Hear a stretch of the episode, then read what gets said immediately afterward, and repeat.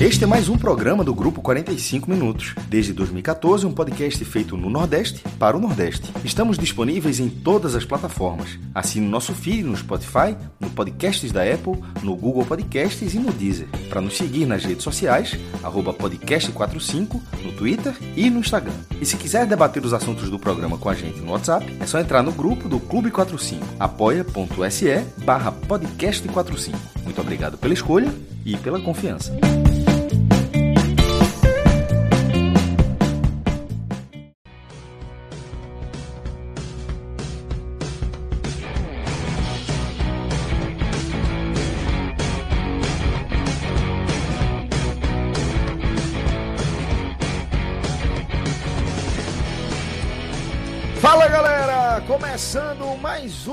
Telecast. Eu sou Celso Shigami, tô aqui com Fred Figueroa, com o maestro Cássio Zirpoli e também com Rodolfo Moreira para a gente dar o pontapé inicial na nossa cobertura de jogos oficiais aí da temporada 2022. Isso porque neste sábado, quando a gente está iniciando o nosso programa, nossa gravação aqui, nosso, nossa live, né? Estamos ao vivo nos canais do Grupo 45 Minutos, no YouTube, na Twitch também, no Facebook.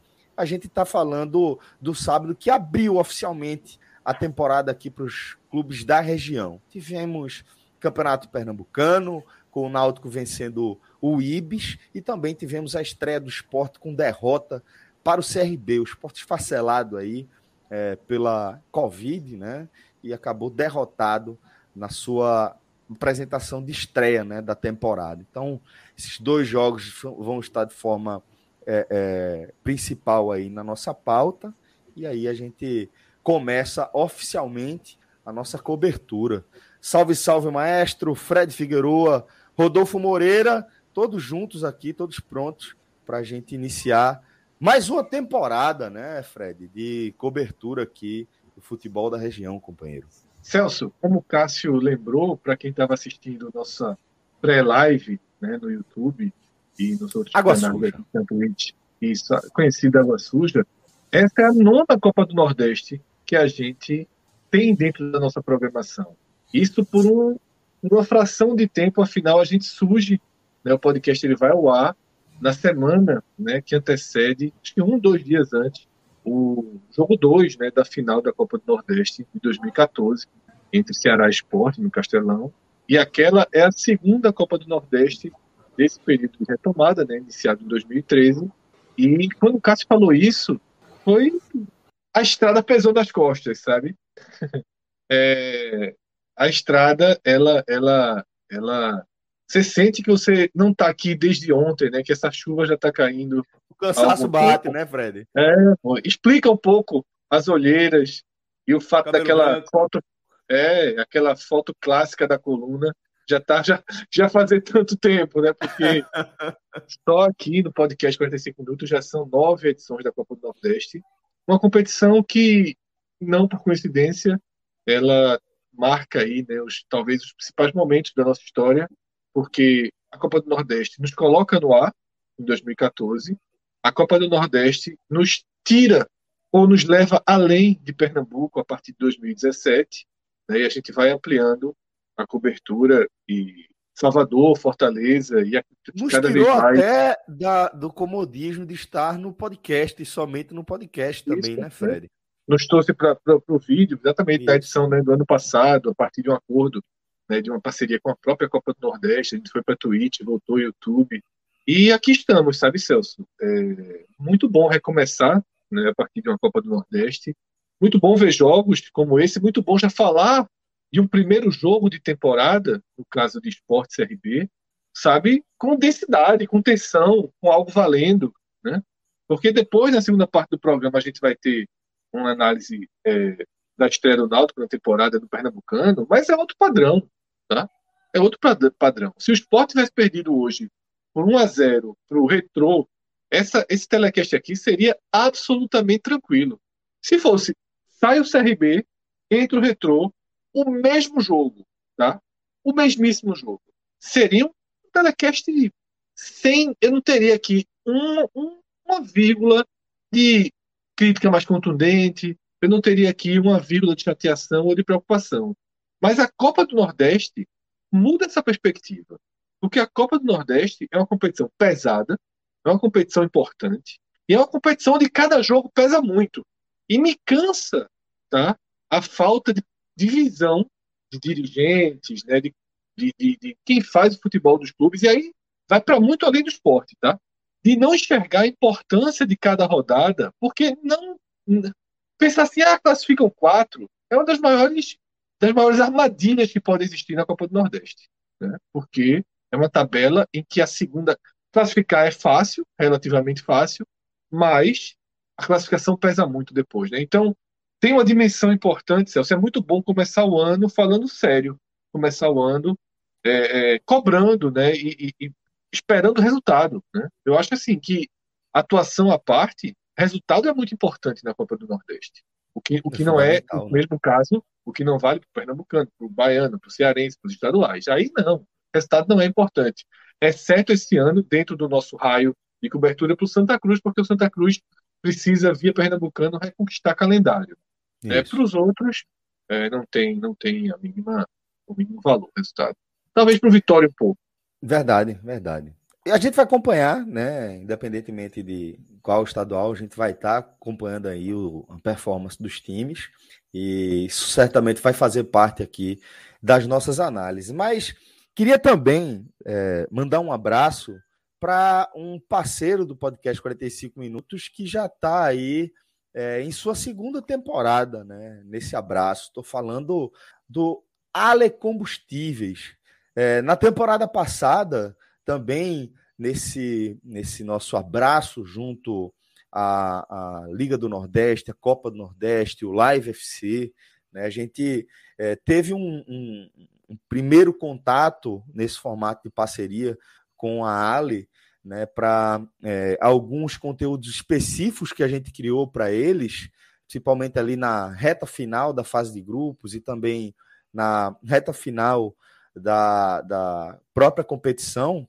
E agora a gente vem para mais uma temporada tendo Ali Combustíveis como nosso patrocinador aqui para nossa cobertura da Copa do Nordeste. Fred, é, quando, quando você trouxe agora há pouco que a Copa do Nordeste é, ela dá uma turbinada, ela dá alguns boosts aí na nossa caminhada, citou a gente sair do estado, né, e para cobertura de outros clubes aqui da região.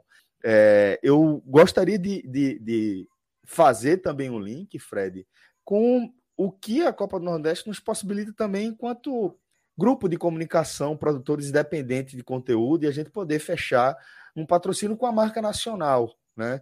Eu acho que isso é algo que é, me deixa envaidecido, me deixa é, de certa forma, ciente da responsabilidade que a gente carrega depois de alguns anos, né, quase 10 anos, é, de cobertura bem feita e comprometida né, com o futebol da região, Fred. Trazer os postos ali mais uma vez, agora de forma oficial, como patrocinador da nossa cobertura da Copa do Nordeste, faz parte também disso tudo, né, dessa história, Fred. Celso, uma empresa gigantesca, né? a quarta maior distribuidora de combustíveis do país, tá, Celso? mais de 12 mil funcionários, mais de 12 mil é, empregos diretos e indiretos gerados no país, mais de 1.500 postos espalhados pelo, pelo país. É uma empresa que tem um braço, né, desde a sua origem, 25 anos né, atrás, 25, 26 anos atrás, né, aqui no Rio Grande do Norte, um dos braços da origem do, da combustíveis. E, e, é, uma, é, uma, é um, um, um, encontro, né? Quando caminhos Perfeito. se encontram e a gente está falando aqui de nove edições da Copa do Nordeste, né? Então, hoje eu acho que nós é, temos uma história, um peso, um público, né? Para poder andar lado a lado com empresas que são tão importantes, né? Para fazer a roda né, da economia, do desenvolvimento da nossa própria região né, girar. Então, para a gente é uma honra muito grande, a responsabilidade né, fazer o trabalho que a gente vem fazendo com respeito ao público, né, com muito, com muito é, respeito à nossa responsabilidade, região, né, Fred? Né, e, e, sem rotulação, sem estereótipos, né? É, eu acho que essa é a nossa a nossa parte na caminhada e é, e é muito importante e fundamental para que a gente caminhe, né? O combustível aí, ele é, tem dois né, tem, tem dois sentidos, né? Porque a gente precisa realmente, né, desse combustível de apoio, de suporte, de, de, de empresas, além do público que acredita na gente, nos ajuda muito, mas muito mesmo. Né, é importante ter empresas fortes, ter empresas é, é, do tamanho, né? Você tem a, a quarta maior é, de combustível do Brasil apoiando nosso projeto, dá uma dimensão muito muito legal de, de onde estamos e para onde para onde estamos indo e que bandeira estamos levando. E com que combustível a gente vai, né? A gente vai chegar, né? e aí, Fred, vou só também dizer que dentro do que você falou, pô, fico muito orgulhoso, porque é, nesse segundo ano de parceria com a Ali, é, apesar de ser um segundo ano consecutivo, foram dois contatos distintos. Né? Primeiro, a parceria se deu por intermédio da própria Liga do Nordeste, que tem no Ali Combustíveis um dos seus principais patrocinadores da competição. Então, teve essa ponte direta, e dessa vez a gente veio é, por indicação da Frito, que é a agência, uma agência mineira, uma agência de publicidade, que fez um estudo de mercado aqui, representando a Ale, e foi é, encomendado um estudo de mercado para saber quais os melhores veículos para fazer essa ação de cobertura da Copa do Nordeste. E terem chegado ao nosso nome, isso me dá muito orgulho, sabe? A forma como a agência de publicidade tratou o nosso nossa produtora de conteúdo, como as, as outras agências com que a gente liga, lida de rotina nos tratam, é, isso é, é, o que eu falo que ao mesmo tempo me envaidece e me enche da noção da responsabilidade que hoje a gente ocupa. Então, é, a gente está só fazendo uma introdução aqui dessa nossa parceria com a Ale e eu não podia me furtar o direito de mandar um abraço também para o pessoal da agência Frito pela, pela forma cordial com quem com a qual nos abordaram e com a forma é, é, eufórica com a qual eles receberam também a notícia de que a gente toparia a proposta dele, que teremos o Ali como um dos patrocinadores do pod aqui na nossa cobertura da Copa do Nordeste. Então sejam todos bem-vindos, vocês do Ali. Muito obrigado mais uma vez vocês da agência Frito e principalmente muito obrigado a você, como o Fred falou, vocês são fundamentais, vocês que estão aqui acompanhando a nossa live, é, deixando seu comentário, é, que fala lá com a gente na, nas redes sociais, no Twitter, no Instagram, que deixa seu superchat aqui. Velho, você é muito, muito importante e seja bem-vindo para mais uma cobertura aí de temporada aqui do podcast 45 minutos, tá? Então, com isso, a gente pode abrir oficialmente aqui a nossa pauta, trazer o primeiro confronto que a gente vai analisar nessa temporada aqui para nossa mesa. Tá? E aí, Fred, já vou tocar a bola de volta para você, porque é, já na sua análise inicial você falou é, da importância e da diferença de ser uma estreia pela Copa do Nordeste e ser uma estreia pelo estadual. Porque se você for, for entender o jogo de forma mais um pouquinho mais aprofundada e perceber que o esporte entrou em campo esfacelado por conta é, de desfalques é, originados aí na Covid, bom, faz sentido você perder um jogo ali e tal, mas se trata da Copa do Nordeste, da fase de grupos da Copa do Nordeste, e o esporte inicia com uma derrota, e com isso, Fred, as coisas já começam a ficar mais complicadas. Assim, para fazer valer a lei, do, a, a, lei do ex, né? Gol de Marcinho, golaço de Marcinho, já vestiu a camisa do esporte também, é, marcando, definindo. Oi? 2019 pela campanha é. da sete. Hum, irmão, confesso que na hora da lei do ex eu olhei assim, eu, eu, eu travei na hora. Eu, era um daqueles pontos, o esporte trouxe vários pontos, nenhum se firmou. É, ele era um daqueles lei, pontos. Lei. Quando eu olhei assim, eu disse, porra, pô, se é lei do ex, é lei do ex, o cara jogou. Só... jogou bastante. Ele, o esporte trouxe uma série de pontas ali. O esporte tinha um ponta de um lado e faltava do outro. Era Guilherme de um lado, né? E qualquer um do outro. Frente, e do outro lado ficou trocando de ponta. É, é, tinha, tinha esse Massinho, tinha um Marquinho que trouxeram, horrível. Veio muita gente. O Sport começou com Ezequiel, Ezequiel perdeu a posição. É, Yuri foi quem melhor jogou por ali, né? No, Pronto, naquele, se, se, temporada. Se, se, tivesse sido um gol do Léo Arthur e tivesse falado Lei 2, eu teria tido a mesma reação. o esporte, o, esporte, é, é, o esporte tentou muito aquela posição, ele foi completamente irrelevante aqui, cara. Foi um jogador nota 4, assim. E também na partida de hoje, né? Acertou esse belo chute, mas fora isso, nada. Agora, Celso, é, respondendo a sua, a sua pergunta, eu acho que há um ponto grave, né? Há pelo menos dois pontos graves, mas eu vou começar pelo que é concreto. Nessa, antes da estreia do esporte. E que isso me incomodou e foi me incomodando gradualmente. É, e a Copa do Nordeste fazer uma primeira rodada da forma que está fazendo, para mim é um, um, enorme furo na imagem da competição. A primeira rodada da Copa do Nordeste é uma primeira rodada completamente furada. Completamente furada. Três jogos foram adiados a perder de vista. A perder de vista. Né? Sobretudo, esse último jogo, né, Bahia e Sampaio, que foi para o final de fevereiro. É... Isso já faz com que a competição comece com classificação desigual, e quando você vai para os motivos, os motivos é, é, alegados por Ceará e Fortaleza inicialmente, eles é, é, poderiam encaixar com basicamente qualquer time, sobretudo os que jogaram a Série A, que terminaram uma semana depois dos que jogaram a Série B.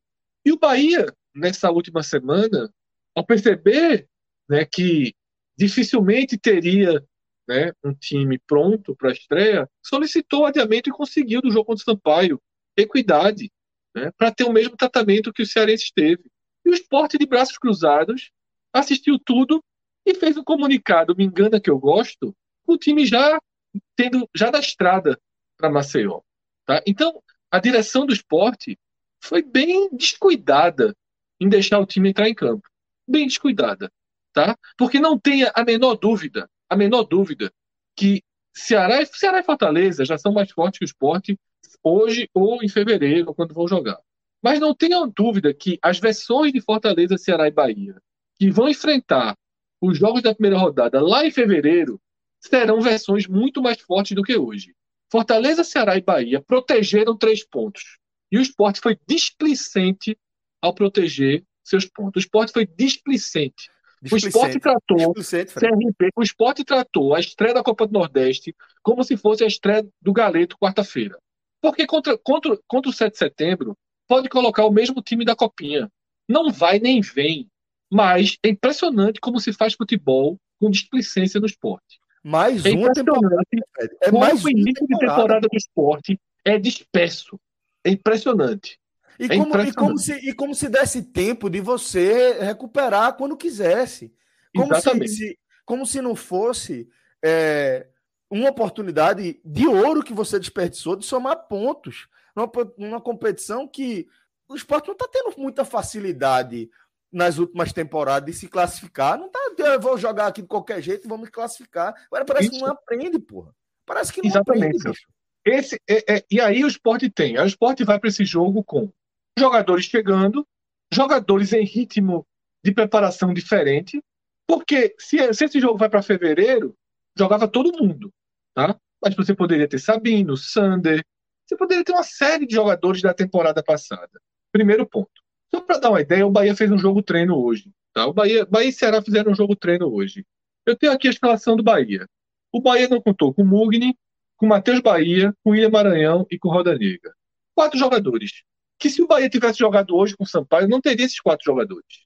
Então, assim, é, não se pode, não se pode abrir mão de ponto. Tô dizendo que o esporte foi para lá para perder. O esporte lutou, tentou. Mas o esporte foi uma versão muito enfraquecida, mas muito. Eu confesso, Celso, que quando eu abri o WhatsApp, que eu vi o print da classificação, eu, porra, eu fiquei morgado, velho. Eu fiquei chateado.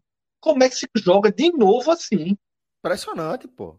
É e aí, a gente fala, eu falo desde o final do ano passado, para o esporte 2022 é fundamental ter um começo de ano bom que o esporte não tem todos, há muito tempo o esporte não tem um começo de ano bom para retomar a torcida, para reconquistar a torcida.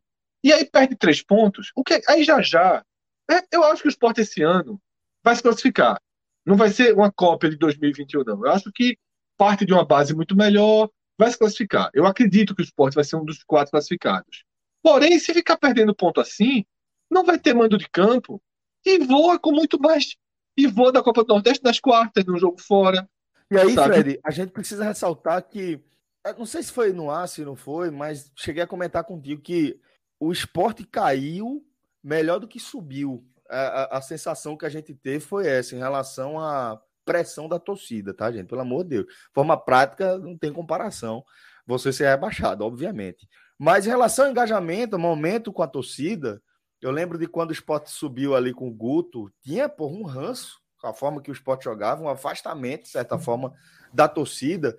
E é, o esporte de Florentino ele conseguiu recuperar isso um pouco. Parece que foi meio teflon, sabe? Apesar de a performance, a, a, a, o ritmo de pontuação não ter sido muito alto, não ter sido muito acima de seus antecessores, a forma como o esporte de Florentino jogava, é, a relação com a torcida terminou estável.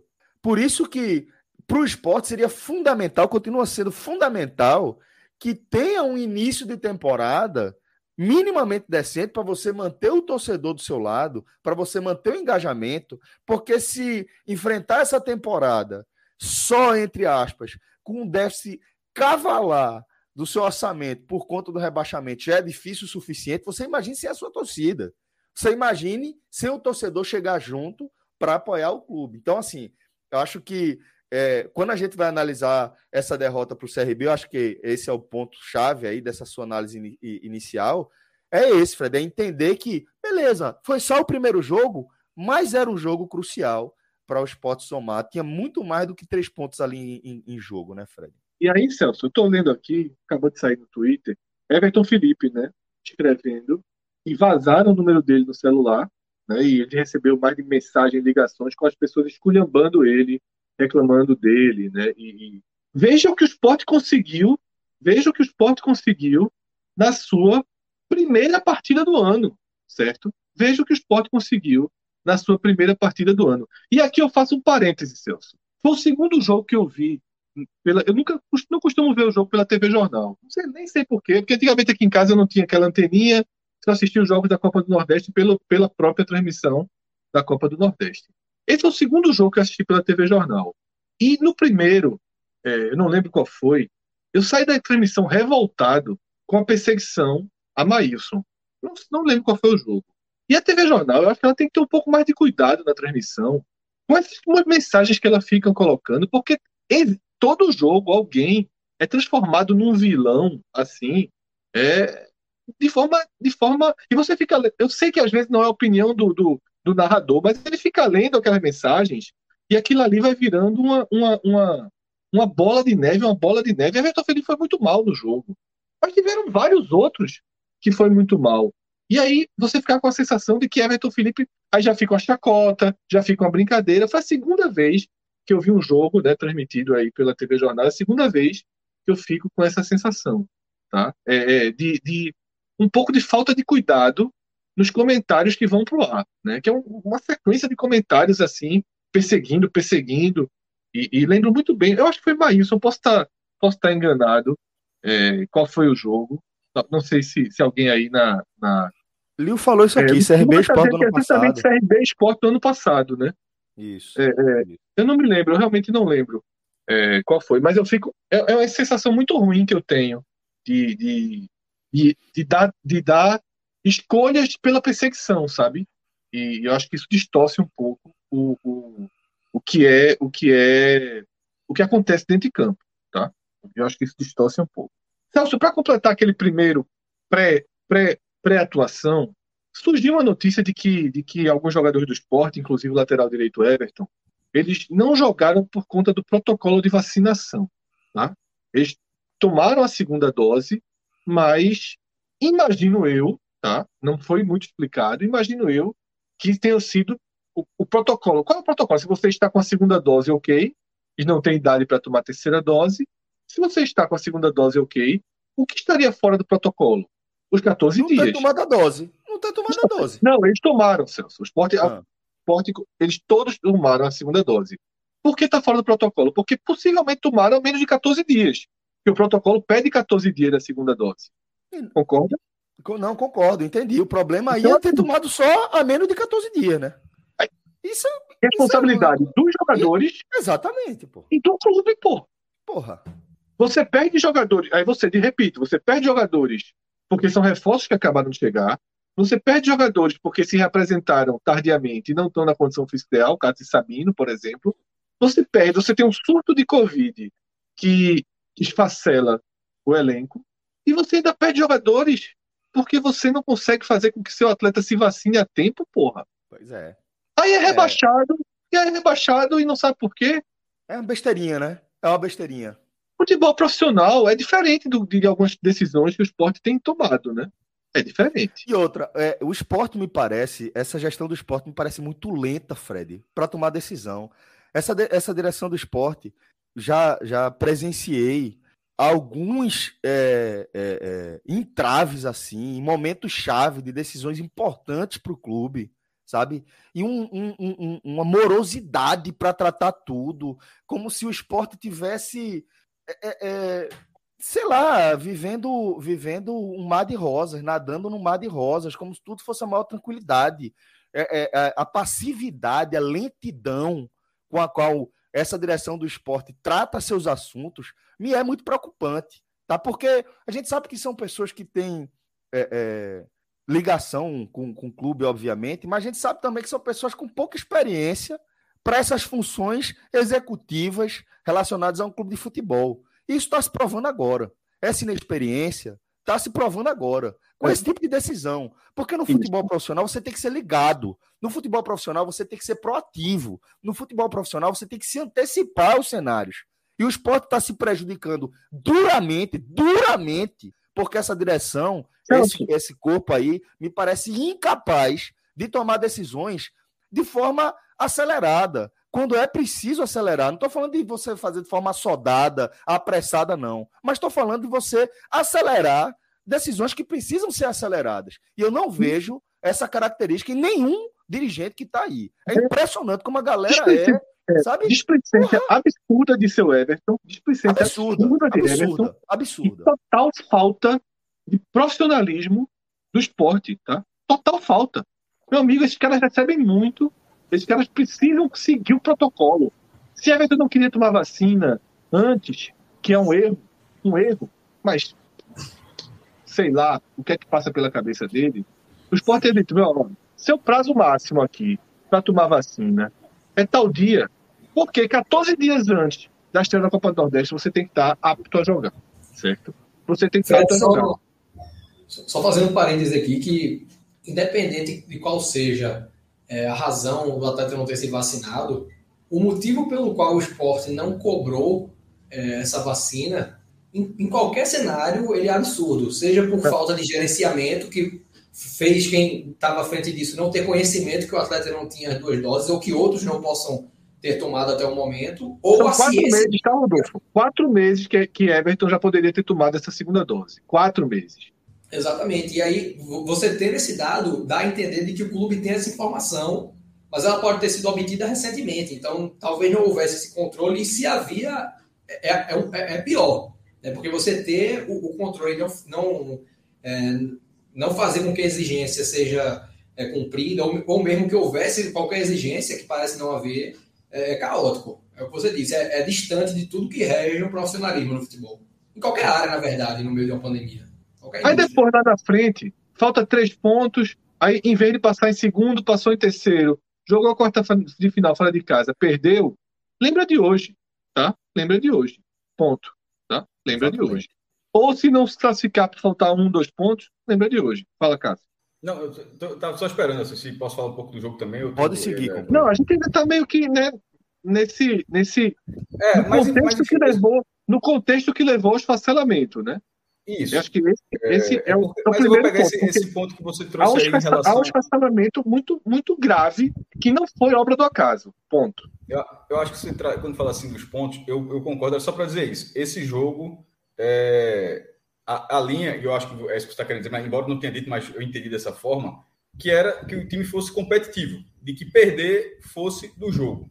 Não, é... assim, porque esse jogo, seria, esse, esse, jogo seria difícil. O CRB ele terminou bem no Campeonato Brasileiro da, da, da Série B, sete jogadores estavam presentes, inclusive o melhor deles, Diego Torres. Então, assim, o CRB não era o adversário mais acessível do esporte. E os que estavam presentes, Cássio, foram, são reforços que jogaram no lugar, não foi ninguém da base, não foi menino. O, o CRB Faltou não era o adversário mais acessível dos. É, tem, tem mais difíceis também, claro, mas, mas não era o adversário mais acessível do esporte nessa fase de grupos. Independentemente do resultado, por exemplo, o Altos, é, só para dar um exemplo assim, não era o CRB, certo? É, como não foi no ano passado e tal, mas a parte é que num jogo onde você já. Você, primeiro, você não pode abrir mão de jogo nenhum, a Copa do Nordeste ela, são apenas oito rodadas, e ser G4 não, não, faz, não, não faz tanta diferença. Assim, ninguém está sendo campeão, acho que de, desde esse formato, ninguém é, foi campeão dessa forma, quebrando o mano de campo. Pouquíssimos times quebraram, foi o Náutico que quebrou do Ceará, e ninguém quebra o mano de campo. É, pra, pra, aí você, tirando aquela edição excepcional que foi terminada em Salvador, né? Assim, todos os jogos foram lá. Mas na hora que, vai, na hora que teve um mando, mando único, eu estou falando, tá?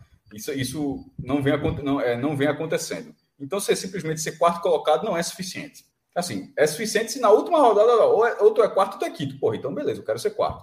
Mas ser quarto não é suficiente. Eu acho que os times eles precisam lutar para pelo menos ficar em segundo lugar. Que aí você joga as quartas e final e da semifinal já tem um equilíbrio técnico maior, enfim. E então, e esse jogo com o CRB é um jogo que o esporte precisava, que o esporte precisava pontuar, que tinha, teria condições uma condição melhor de buscar o resultado se tivesse uma equipe mais forte. Poderia não ter todos os reforços, porque assim, é, o cenário perfeito é, é não dá para não vou dizer que é, era para ser o cenário perfeito. Pô, ótimo se fosse o cenário perfeito. Todos os reforços à disposição, todo mundo fisicamente bem, protocolo cumprido, tudo, mas, mas beleza. Você, é, isso, é, isso é o ideal. Mas podia ter, podia ser menor. Ah, podia, ó, um, um ficou de fora, outro ficou. Não dá para ficar quase todo mundo de fora quase todo mundo de fora é foda. assim, mas... Ainda tivesse tido o surto de Covid, que aí você não controla. Mas aí, você, aí poderia é, ter, é, você poderia ter Everton, você poderia ter Sabino, você poderia ter Sander, você poderia ter Pedro Nares.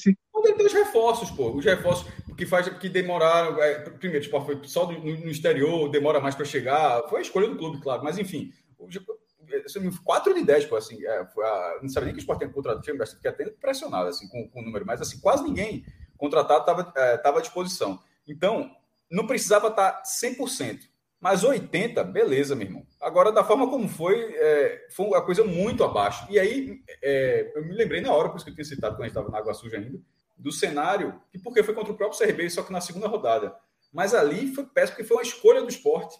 O esporte ali foi um negócio inacreditável. Ele fez aquela escolha, é, eu acho que para o jogo contra a Juazeirense, porque ia ter o jogo contra a Juazeirense, e que depois o esporte teve até problemas. E aí ele botou um time completamente júnior, time júnior, que jogou contra o CRB na, na segunda é, rodada. menos competitivo do que esse. Esse ainda tinha um. Não, é, ali foi, foi né? muito menos competitivo. E assim, é tiro curto, porque o próximo jogo, por exemplo, é esporte náutico, tá? Assim, é, é, é, é já é um clássico. A próxima rodada é. E se, se você não vencer, o esporte vai ser o mandante. Mas foi um empate. Pô, se perder, eu não sei se Everton joga, não, viu? Mas olha só, se, se, se for empate, é um empate em duas rodadas. De, de, de oito apenas. Onde você precisa estar lá na frente para ter uma vantagem. Porque para de repente ser o quarto, para fugir do primeiro, que vai a tendência é que seja um cearense. É, e se for o terceiro, você é fora de casa, mas pelo menos você já pode pegar um time mais equilibrado. Enfim, tem muita coisa. Esse jogo não era um jogo na conta. Deixando bem claro, não, é, não era de forma alguma um jogo na conta. Mas a forma como o esporte chegou para essa partida, ele, o esporte tratou quase como um descarte. E aí isso não pode fazer.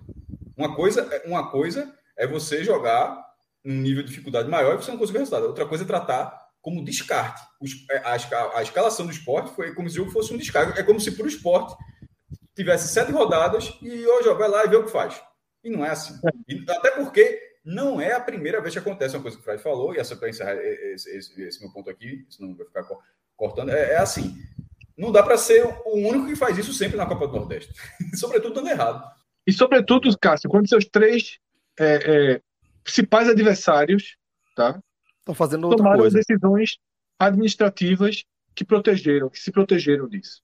Né? É. Ponto. Ponto. Que fique, que fique aí, tá? Esse, esse registro de que, na minha opinião, pelo que eu estou vendo na opinião de Fred e Cássio também, é, a, a, direção do esporte tem participação direta aí, tá? Nesse revés na partida inaugural do time na temporada 2022, tá? Direto, direto. É, agora, é, passada, Fred, essa essa análise aqui, que era fundamental, fundamental, vamos também analisar o que aconteceu dentro de campo, né? Porque já que chegou-se a esse absurdo, fala, você quer trazer alguma coisa? Não, é isso mesmo, é isso mesmo. Mas é, dizer que, que uma vez que chegou-se a esse absurdo, essa situação absurda, é, nos cabe aqui analisar o que aconteceu dentro de campo, Fred. Então vamos lá fazer essa leitura é, do que esse esporte esfacelado conseguiu ou não conseguiu mostrar dentro de campo diante do CRB. Aí aqui, Celso, eu volto para aquele cenário que eu disse lá na abertura. Aqui eu vou tranquilizar. Vou fazer de conta que foi retrô. E foi 1x0 pro retrô com um chute da casa do meio da rua. E o cara entrou no ângulo, parabéns. E o retrô venceu os tá? Porque se não é o contexto da Copa do Nordeste, você para e analisa esse esporte facelado com absoluta tranquilidade. Tá? Com absoluta tranquilidade. Eu vou fazer uma análise do jogo muito Como rápido. será contra o 7 de setembro, tá? Exatamente. Vai ter, vai ter 10 centavos de pressão por causa desse jogo no Rei Pelé. Perfeito. Mas, Perfeito. mas o jogo contra o 7 de setembro não vai ter, garanto, já tô, de minha parte, garanto que não vai ter análise, seja qual for o resultado. Seja qual for o time escalado. É, seja qual for o time escalado. Em relação ao que vai ter aqui. Talvez seja até o contrário. Se botar o time principal contra o 7 de setembro, gera até uma insatisfação maior em relação ao que foi feito contra o CRB. Perfeito, Cássio. E aí eu vou fazer uma análise muito rápida, Celso, do jogo em si, porque acho que até pela quantidade de desfalques, talvez seja melhor focar nos jogadores, tá? Eu vou fazer uma análise muito rápida do jogo em si. Primeiro tempo, o esporte não sabia, o, o não conseguia tocar na bola, assim, não conseguia dar três passes, né? Apanhou da bola, o famoso apanhou da bola, né? Uma incapacidade de construção total. Porque aqui cabe fazer um adendo e até um, uma, um, um certo escudo para a atuação tão, tão negativa do time, porque além de colocar um remendo em campo, foi um remendo que o treinador não sabia que ia ser esse time. Então não foi esse time que treinou em momento algum, zero treino, zero. É um time muito diferente desse. Esse realmente foi um pega na rua, né? Arrumado ali em, em, em lounge de hotel, né? Em, naquelas salinhas dos hotéis que eles fazem a preleção. O time foi arrumado assim. Não foi um time treinado. E o CRB foi melhor que o esporte no primeiro tempo, né? bem melhor que o esporte no primeiro tempo. Não, não engoliu o esporte, mas foi melhor que o esporte no primeiro tempo. E saiu com a zero, não tinha tido nenhuma, tinha tido é, no primeiro tempo nenhuma grande chance, mas sai com um golaço, né? Que a gente já falou aqui de Massim. No segundo tempo, até por um pouco de característica do CRB, mas por mudança de postura do esporte e por uma substituição que deu muito certo, o jogo mudou. No esporte saiu um lateral direito da base, né? Diego. Estava até na Copa São Paulo, se não me engano, não tenho certeza. Eu acho que foi aquele jogador que chegou a ser liberado e estava né, de férias. Eu acho que era ele, porque surpreende também não ter sido Elias, mas é, Diego ele é substituído por Jaderson, né? Talvez a contratação mais contestada do esporte, né? Por não ter sido aproveitado né, como titular do Santa Cruz na Série C, né, jogador do Atlético Paranaense. Só que Jaderson entrou muito bem no jogo mas muito bem no jogo mesmo. Jaderson mudou o jogo. E com essa modificação, é, Florentino recuou Denner para jogar de volante. Denner horrível no primeiro tempo, horroroso. Foi um pouco menos danoso no segundo tempo de volante e levou Everton Felipe para o meio. Everton Felipe horrível também no primeiro tempo. Pior do que Denner, inclusive. Acho que Everton Felipe, talvez o pior jogador não, do primeiro tempo. Veja só, primeiro tempo, só para para fazer o contraponto, eu acho que o pior jogador do esporte foi Denner. Assim. Tanto empate técnico, tá? Denner ele melhorou no segundo tempo. Ele melhorou no é, segundo tempo. Mas isso. o primeiro tempo dele eu achei pior que o é. Horríveis. Os dois foram muito mal. Só que, Celso, o esporte melhorou muito. Muito. A ponto de começar a criar chances de gol. A ponto de começar a criar chances de gol. De verdade. Né? E no auge desse momento, Florentin não faço a menor ideia de por qual razão ele desmonta o que está dando certo. É, para mim foi errado o Everton Felipe sair naquele momento. Aí você diz, porra, Everton Felipe estava mal. Tava. Tava mal. Tava pior do que no primeiro tempo, não. Tava vindo para trás, começando a tentar aparecer mais pro jogo, sendo mais participativo, chegando, deu um chute fora da área, aparecendo, distribuindo a bola. No primeiro tempo, a bola estava pegando fogo nos pés dele. No segundo tempo, começava a querer articular. E mesmo com o Everton Felipe mal, o esporte tinha melhorado muito. E aí Florentino coloca Alanzinho e inverte Jaderson de lado. A partir daí, o esporte continuou com mais volume, mas não mais conseguiu ser contundente nas jogadas de gol. Não mais conseguiu ser contundente. Passou a se apoiar muito né, em cruzamento na área, em tentativa de cruzamento, com Juba, né, uma espécie de kicker de bola em movimento, porque é um lateral que não tem a condição de ser lateral, fica por ali para tentar cruzar a bola na área e não teve nenhuma grande chance de gol. Né? Nenhuma grande chance. Talvez a melhor chance do esporte tenha sido já depois dos 50, no contra-ataque, que a bola sobra para Juba, limpa dentro da área e Juba apanha da bola. Tá? É... Então, eu acho que Florentino foi muito mal. Muito mal. Acertou na substituição do intervalo e desfez. E desfez sem a menor necessidade. Sem. Tirar certo Everton Felipe. Porra, troca, vai, vamos de Alanzinho, tá cansado. Vamos de Alanzinho. Mas por que inverter o jogador que tinha melhorado o jogo? Por que inverter o jogador que tinha melhorado o jogo? Né? E há também outros questionamentos. Sustentar Lei Santos até o fim. Outro jogador foi péssimo no primeiro tempo. Tá? Os dois volantes muito mal. Né? Porra, esses jogadores que eu não sabia nem que é Pedro. Pedro. Sabe? A gente tem a notícia de Ítalo treinando bem. Vem Pedro, vem Alessandro, que não jogava há dois mil anos. Tá? Ele era careca. Hoje em dia já tinha o cabelo curtinho. Hoje em dia tá com cabelão. Eu nem lembrava de, de Alessandro. Outro jogador, muito tempo parado, veio de cirurgia. Jogador que foi muito bem quando apareceu no esporte, depois foi pro Figueirense, mas sem rodagem, me surge como titular. Tá? É, e aí jogou até o fim, foi lá para lateral direito improvisado, sabe? Erros também de Florentino, mas eu não acho que, que assim, eu acho que o decisivo mesmo foi inverter Jaderson, né, matando ali aquele começo. Ele não teria mexido em nada. Quando eu falo que ele errou, eu não estou fazendo a defesa de Everton Felipe, é, que acho que ele melhorou no segundo tempo. Eu acho que ele melhorou um grão, né? Se tivesse Gustavo no banco, né? se tivesse é, é, alguém que você tivesse certeza fosse que fosse fazer o time crescer, para mim justificaria a intervenção, tá? Alanzinho não justificaria a intervenção. Tanto que Alanzinho foi pior do que Everton Felipe, é igual. Foi igual, não fez nada. Foi muito nada. mal. Correu de um lado pro outro, muito, correu de um lado mal. pro outro, para lá e para cá, pronto. Só. Então, Celso, minha análise de jogo é essa, tá? O esporte achou um caminho e o treinador resolveu jogar o caminho fora. Fred, pode ficar Feliz já que você acha que eu discordo muito de você. Não acho que seja verdade. Ou seja, eu estou discordando de você. Gostasse, Celso? Gostasse? Essa foi boa, não foi? Essa foi boa. Mas é, né? dessa vez a leitura, eu acho que, é, acho que a leitura é, um, é essa foi. Eu, ou seja, ah, para concordar, eu quero dizer que primeiro eu vou discordar, tá? Depois é, não, a gente começa... Isso assim, é uma escolha bem, bem no limite ali sobre quem foi, quem teve a atuação pior do primeiro tempo. Porque, por exemplo, eu acho que, que, que foi Denner com sobras. Até assim, quando o Fred falou ali no começo, eu, não, eu, eu até que começa nem achar que fosse algo discutível. O cara, o cara não dominou a bola. Mas ele, eu acho que a atuação dele no segundo tempo ele ficou mais tempo. Ele distribuiu melhor a bola. Se ele não conseguia dominar no primeiro tempo, ele distribuiu melhor no segundo tempo. Apagou um pouco a atuação dele no primeiro tempo. Mas no primeiro tempo, se ele tivesse sido substituído, o treinador já estava certo ali, porque é, foi bizarro.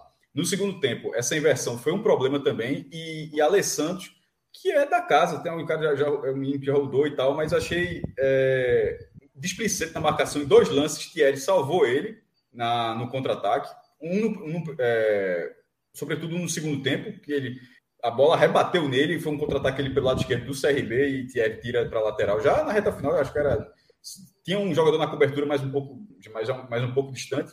E outro lance que me incomodou foi uma cobrança de falta. Mikael bateu uma falta de longe, passou até perto do travessão. Aí logo depois o CRB cometeu muitas faltas, tá? E o esporte não aproveitou, assim. É, mas o CRB cometeu. Foi muito faltoso, mas assim, era do jogo. Era, era, era início de temporada para o CRB também. Na hora que ele fez 1x0, ele travou o jogo, tentou trabalhar o resultado e conseguiu trabalhar bem o resultado. Embora tenha dado algumas oportunidades através de faltas próximas à área, à área para o esporte que não aproveitou. Mas numa dessas de tiro livre, sem ser teve muito de cruzamento, mas de tiro livre, Mikael bateu uma por cima. Aí logo depois teve uma falta um pouco mais perto da área, só que um pouco mais à direita.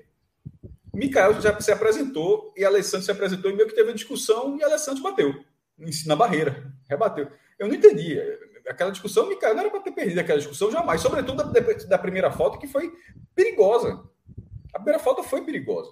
Então, assim, é, eu não entendi, aliás, mas aquilo, aquilo ali é suco do esporte. Esse, ó, bate tu, bate tu, não, não tem um cobrador, tem, ó, quem, quem chegar com o bocão bate, assim, é um, aquilo é suco do esporte.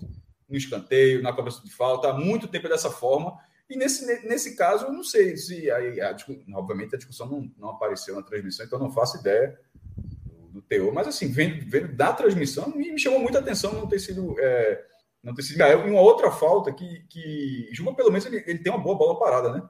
Mas teve uma hora que se organizou uma bola parada que quando ele não apareceu, ele não apareceu para cobrar, eu fiquei achando estranho. A cobrança foi o seguinte: era alguém rolando para ele bater. Eu acho que lembraram um pouco do gol contra o Chapecoense, mas veja, aquele gol do Chapecoense tem que ser tratado, eu acho, um pouco como exceção, pô. Juba ali era para ter cobrado, e aquela falta foi tão perto da área, se o Sport estava insistindo naquela jogada, aí logo num, lance tão bom, aí tipo, ó, agora tu não vai bater não, agora tu vai receber para bater. Eu, eu, eu olhei assim... Isso...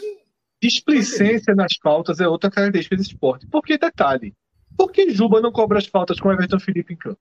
Quem é que cobra melhor? Falta de escanteio, Juba ou Everton Felipe? Claro que é Juba, pô. Por que danado Everton Felipe é que, quando está em campo, tem a bola parada? Pô, Juba, se está em campo, a bola parada é dele. Não a bola parada em direção ao gol. Mas a bola parada de escanteio, de cruzamento, tem que ser dele, não de Everton Felipe. Sabe? É, esses errinhos assim vão, vão se somando, pô. Então é isso, Cássio. É, acrescento aí essa questão da bola parada já desde a origem. E aí Juba ser preterido a Everton Felipe. Boa. É isso então, companheiro. Mas também fecha a análise dele de jogo. É, vamos vamos para análise de, de desempenhos individuais. Vamos tentar começar a entender um pouco melhor como, é foi, como é que foi esse jogo, Fred, a partir desses desdobramentos, né? Porque é, é um primeiro jogo e vai ter uma sequência de outros jogos, e mesmo o esporte desfacelado, de repente a oportunidade de ver algumas peças, né? O que é que você tira de interessante dessa, dessas análises individuais? Vamos lá, Celso. Vamos lá. Já citei uma, né, que foi a entrada de Jaderson, bem surpreendente, porque, repito, pior dos reforços em impacto. O pior dos reforços. O mais criticado. Por mim, acho que até. Na verdade, houve uma grande movimentação para não efetivar essa, essa, essa contratação. Então, uma entrada boa, um jogador que foi muito proativo na partida. Tá? Mas que foi podado por Florentino. Né? Tirou ele do lado. Eu, detalhe, é, eu não acompanho, não acompanhei, não vi Jadson jogando no passado. É, não sei, Rodolfo, não sei se você acompanha, mas se ele joga, se ele tem preferência por um dos lados. E se pode até ser que o lado ideal dele seja o esquerdo, que o treinador levou depois. Não sei, mas por ele tem ele joga bem. os dois no Santa Cruz. Acho que até pela, pela pelo troca-troca de treinador, não, não me lembro se ele jogou, é, se ele só chegou depois da chegada de Martelotti ou se já estava antes, mas eu lembro dele jogando nos dois lados lá. Dois lados, né? É, mas enfim, hoje, por contexto da partida, ele estava ele tava bem melhor. Ele foi muito bem na direita, não tinha por que trocar. E trocou, experimentou, deu errado. Destroca, pô. Destroca. Porque Paulinho eu vi jogar quando Paulinho entrou. Paulinho a gente já viu jogar. E Paulinho jogava melhor na esquerda. Lá foi para Paulinho para a direita. Na Copa São Paulo, a força do esporte era aquele contra-ataque pela esquerda. Aí joga tudo, tudo invertido, tá? É, mas Jaderson fica como destaque. Mikael, eu, eu esperava menos de Mikael, sabe? Porque um jogador com porte físico de Mikael costuma ter problemas em início de temporada, tá? E Mikael chegou sim num peso, vai chegar sempre. Eu acho que todo jogador com esse perfil sempre se representa longe da condição ideal, tá? Mas Mikael foi bem na medida do possível, bastante consciente, né? Não foi uma boa atuação, uma grande atuação, mas ele começa próximo do que terminou. Eu esperava um abismo maior. Eu acho que Mikael, ele, ele, ele talvez ele consiga atingir o bom nível mais rápido do que eu previa. E aí, para fechar, Celso, é bronca para fechar, tá? Você poderia fazer um, um, algo médio ali. Aí eu vou, eu vou talvez para quem tenha sido o melhor dos garotos, eu acho que foi Renzo. Se for para deixar de Etienne de fora, já assim, já tinha tanto garoto, quem foi bem? Acho que Renzo, zagueiro. Tá? Ele, ele não teve participação no gol, a defesa não falhou, falhou em saída de bola, mas em marcação, em, em, em bote, em desarme, em bola aérea, a defesa não falhou. Tá? O gol foi uma falha conjunta de Denner e de, Ale, de Juba, tá? É, Juba não sabe marcar né, atrás, assim. O, o, os giros dele, assim, é brincadeira o que ele faz. E Denner que não, não, não, não teve a postura de encurtar o espaço, de, de fechar aquela possibilidade de chute. Torceu, torceu. Né? Então é isso. É, Para mim, os três que se salvam, né? E aí se salva também, tá? Para ser justo. Confirma, Fred, confirma, confirma, a lista, por favor, só para eu me perder aqui. Só, só, dizer, só dizer os nomes. Jaderson, Mikael e Renzo. Renzo, para escolher um da zaga, eu vou escolher um garoto, já que tinha tantos garotos em campo. Ok, eu escolhi Thierry, porque a atuação de Thierry foi uma boa atuação. Assim, a de Renzo, você pode, a, sua, a sua análise, eu acho que ela é mais correta, é, é, é correta, inclusive, mas ela é mais voltada sobre o que é. Oh, o cara o jogou ali, ele tem um potencial, ou seja, é algo que pode ser utilizado mais à frente sem, sem comprometer. Os garotos foi o melhor. É, mas assim, ele não foi o melhor zagueiro, o melhor zagueiro foi Thierry. Assim, só para. É, mas foi... tinha uma saída errada que ia gerar uma bronca. Falando de zagueiro, trabalhar como zagueiro, beleza. Mas aí, não sei, eu prefiro. Deixa lá. Aliás, aliás, deixa não, deixa Renzo. Não, mostra que Renzo, Renzo, Renzo ainda vai para trás, ainda fica na fila atrás de Chico e atrás de Fábio Alemão. Eu não salvo muita gente, não, tá? E assim, Mikael, eu não acho que passou longe de estar entre os melhores. Mas, mas enfim, eu, eu, no, no, no blog só citei Thierry. Assim, mas aquele negócio, assim, é uma que eu considero uma atuação boa, mas não é único jogador que se salva, não. Já dessa poderia salvar, ok. Sobretudo pela baixíssima expectativa que tinha sobre ele. Boa. É, maestro, então é, você fechou também, né? A sua análise de destaques positivos. Vocês querem trazer algum destaque negativo ou a gente vai tocando no nosso barco aqui? Tem alguns. Denner, sem dúvida. Everton Felipe. Alanzinho. Diego. Na, na, hora que eu li isso aqui, Fred, Alanzinho entrou muito bem no segundo tempo e tá, falou Alanzinho na hora. Não, tem nada. Rodou com a bola para lá e para cá, não deu um passe certo. Não, não entrou Gilvan, bem. fala, fala a verdade. É teu Jogo horizontal né, demais hoje, velho. Jogo... Aqui, ó. A é, torcida, às vezes, Celso, gosta do jogador que Tem segura a, a, bola e não faz nada. Não, o jogador não, que dá o passe e erra. Ah, isso é muito comum. É, é muito comum, ele é odiado. É o jogador é. que não faz nada com a bola, ele passa despercebido só porque ele é rapidinho. Eu achei muito mal Alanzinho, entre os piores, inclusive. Agora, a lista é muito grande dos piores, Você é pra se fuder, é o dia todo aqui. Diego, é. É, Ale Santos, porra, é muita gente ruim. Não tem gente ruim, não, desculpa. Muita muito gente jogou mal. na muito... roubada, né? Que muita gente jogou mal, muito garoto na roubada. Ale Santos, pô, é o que eu falo, 200 anos sem jogar, jogou segundo tempo de lateral direito, porra. Primeira bola levou um corte dentro da área que chega patinou. É culpa dele? Não, mas tava no campo, né? Tem que citar. É. Não posso também sair botando a Dá mãozinha na doido, cabeça. Né? É, botando a mãozinha na. Ô, meu filho. Pô, quero que a Alessandro saia do esporte? Não, não pô, eu, gosto, eu gostei muito de Alessandro na sua primeira chance que ele teve no esporte. Né? Jogou muito o clássico contra o Náutico. Né? Acho que 2019 aquilo, não me lembro. 20, não lembro. Mas é, é, devagar, né? Devagar. É. E, e, e, o Watson, pô, nem banco desse povo todo aí que seja por razões físicas, porque se ele é por razão técnica, meu amigo, não é um pedaço não, não é um pedaço não, é todo. Né? Mas nem faz sentido, pô. Se é o jogador que o treinador pediu. É. Todos os avisos, aí não, não faz. Mas tava no banco, né, pô? O cara não entrou um minuto no jogo volante jogando no baixíssimo nível que jogaram, baixíssimo nível de atuação dos volantes do esporte. No segundo tempo, o Pedro melhorou, jogou direitinho ali, quando o esporte teve mais a bola. Mas quando o esporte não teve a bola no primeiro tempo, os volantes só faziam correr atrás, pô. Não ganham a bola. Né? Mas não tô dizendo que tem que ganhar, não. O time do CRB é um time rodado, um time de Série B, né, que disputou a Série B ano passado. E esses meninos aí, pô, nem Pernambucano jogaram. Esse, esses são os oito, Cássio, né, que, que não jogaram na Copa São Paulo, né? Tudo aí em campo, porra. Pois é. Pois é. Tem o que? Não. Mas não tem bronca, não, Essa atuação tem bronca, não. Bronca é aquilo que a gente falou antes de analisar o jogo. Isso aqui tudo, todo mundo, o próprio Denner. Não estou condenando o Denner, não estou condenando a Lanzinho, não. Ninguém, ninguém, perfeito, ninguém. Perfeito. Aí perfeito. tem tempo. Aí tem tempo. Aqui a gente está analisando o jogo, porque tem que analisar o jogo, mas o mais importante aqui, o erro mais importante, a gente analisou ali no começo. Do, é entrar da... nessa situação. Aqui é do jogo, pô. Aqui deixa é, os caras jogarem. É, deixa os caras jogarem. Exatamente. Mas você quer trazer mais alguém aí negativo? Tem algum outro destaque que você pensou que você quer trazer por aí? Destaque... Então, perfeito. Então, vamos tocar o nosso barco por aqui, tá bom? É, porque nossa pauta ainda é, tem outros temas para a gente abordar. É, mas antes, deixa eu pedir para o nosso querido Rodrigo Carvalho, tá?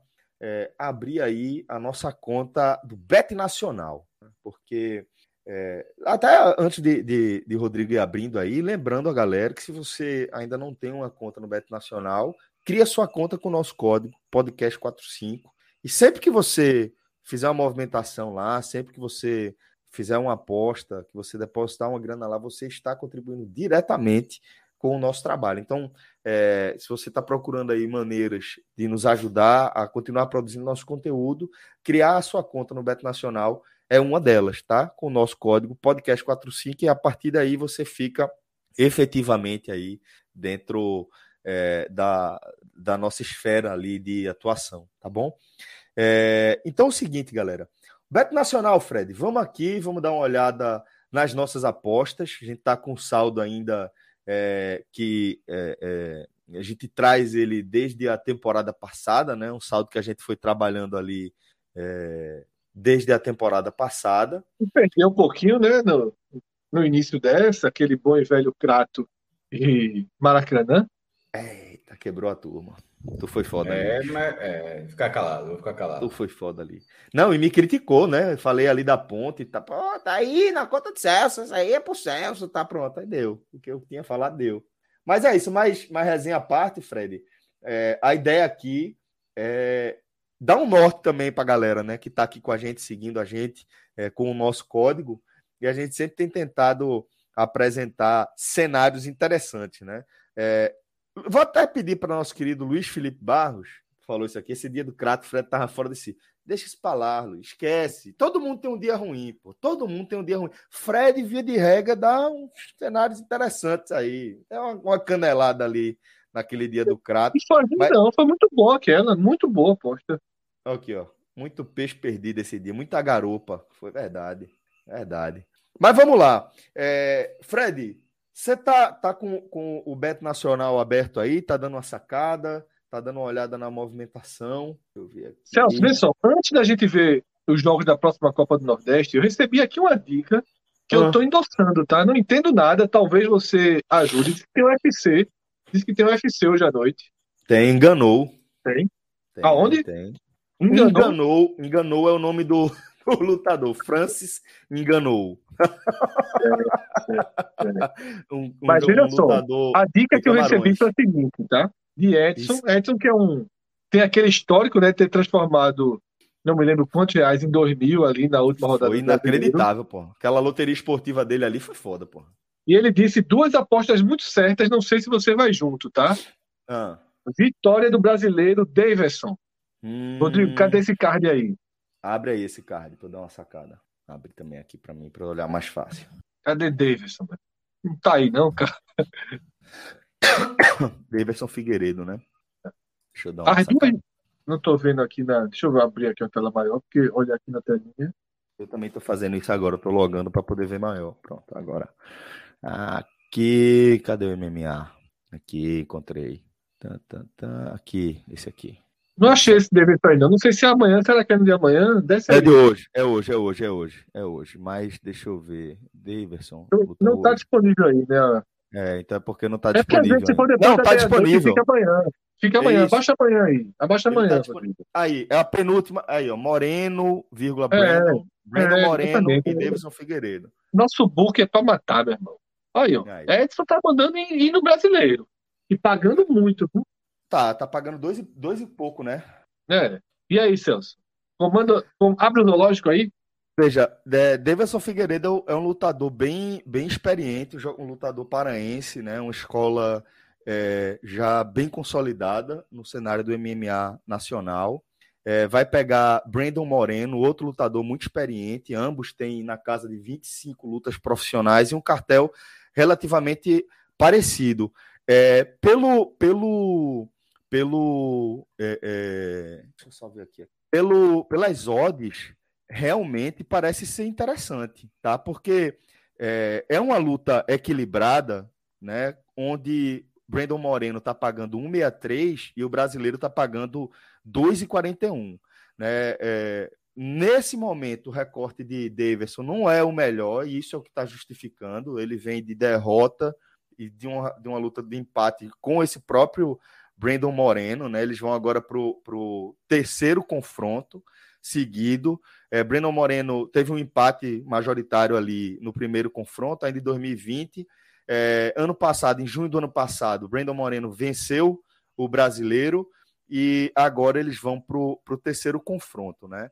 O confronto direto entre os dois não é favorável ao brasileiro e isso justifica aí essas odds mais elevadas. Mas eu sempre gosto de ressaltar que o MMA, quando a gente está falando aqui de um UFC, um Bellator, as principais lutas, principais campeonatos do mundo, é um esporte de alto rendimento. É, e o que eu quero dizer com isso é que não tem nenhum menino bobo ali, velho. Quem está no card principal de um UFC tem décadas já dedicadas à arte marcial como um todo e pelo menos uma década dedicada ao MMA profissional. E que eu quero dizer é que essa galera, véio, qualquer, qualquer míssil desencontrado ali que encontrar um queixo, apaga, né? É, e nessa luta equilibrada aqui entre Davidson e Brandon, acho que pode sim ser interessante é, só o animal, brasileiro. O animal, o aposta vai ser feita. Só quer que você escolha qual é o animal que vai que vai que vai Davidson, Davidson Figueiredo e assim é, tem outra aposta interessante aqui, tá? Que é o, o animal, principal. Celso, o animal, o animal. Ah, pô, pode botar a garopa. Agora, pode botar a garopa. Lógico, pô. E outra coisa, bota logo, bota, bota o peixe aí. Eu, eu gosto de botar peixe para nadar. Pode botar o peixe aí pra nadar em Davidson. Meu amigo, vou, vou assistir esse, esse UFC nervoso, velho. Nervoso. Ô, ô Celso, também, também é uma sugestão. Tempo, também é uma sugestão de menos de três rounds e meio. É uma boa. É uma luta de cinco rounds, né? Não, é uma luta de menos de três e meio. Ou seja, é... teria que resolver no terceiro, né? Até o terceiro. Até, Até o, o terceiro. terceiro. Até o terceiro, exatamente. Até o terceiro round. Aí bota a oncinha, né? Bota a oncinha. Agora é ele, ele resolver, né? Não é a luta. Não, resolver, qualquer um resolver. Qualquer um resolver. Posso soltar a onça aí. E aqui, ó, vê como é que tá aqui. Francis, Francis enganou e Ciro Game. Esse negócio passa na ESPN Brasil, não passa, Celso? Oi? Passa naquela ESPN Brasil, ESPN né? Brasil, ESPN Brasil. Então, então deixar aqui até o recado pro professor. Professor, liberado aí. Ó, aí, aí o seguinte, seguinte, galera, vamos aqui, ó. Francis enganou e Ciro Game é a luta, o main, main event, né? O, o, a luta do brasileiro é o com main event, e o main event é Francis enganou e Ciro Gaine. É, se essa luta terminar em qualquer coisa que não seja nocaute, para mim é muito fora da curva. É muito fora da curva. Então, se a gente quiser fazer uma coisa aqui, ó, a luta vai até o fim. Sim, 2,94 pagando 2,94 e o não 1,33. Essas odds é já pouco, né? pouco, essas né? odds né? apontam o que eu estou dizendo. Se essa luta chegar ao fim do quinto round, é para pagar 2,94, três vezes o que você investiu. Para não acabar, tá pagando 1,33. 1,33. Eu acho baixa a odd para a gente ir aqui, certo? Quem é que ganha essa luta, Celso? Eu acho que dá Cyril Gain. Hoje, ah, hoje tá mais cedo um amigo, tá pagando é, hoje mais cedo um amigo meu me ligou para dizer isso. Agora sim, veja, Francis enganou. É um dos caras que não tem a mão mais ninguém. pesada. Aí que tá. Ele é um dos caras que tem a mão mais pesada que eu já vi Foi no não. MMA. Rapaz, encostou, ele relou, bailou. O cara deita, não tem pra onde não. E o homem tá pagando 2,33. Mesmo aqui como zebra, eu acho que vale colocar nem que seja uma oncinha, sabe, Fred? Tá, diz o seguinte, essa luta é depois, né?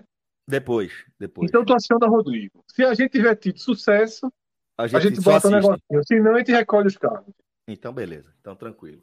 Mas Agora, tô aí. Copa do Nordeste, né? De amanhã. Bota aí, Rodrigo. Copa do Nordeste de amanhã. Tem uma boa ali. Tem uma boa. Eu ia de empate aí. Altos e Atlético da Bahia. Atlético de Alagoinhas. Tô achando um empate bom aí. Início de temporada. 3,44. É.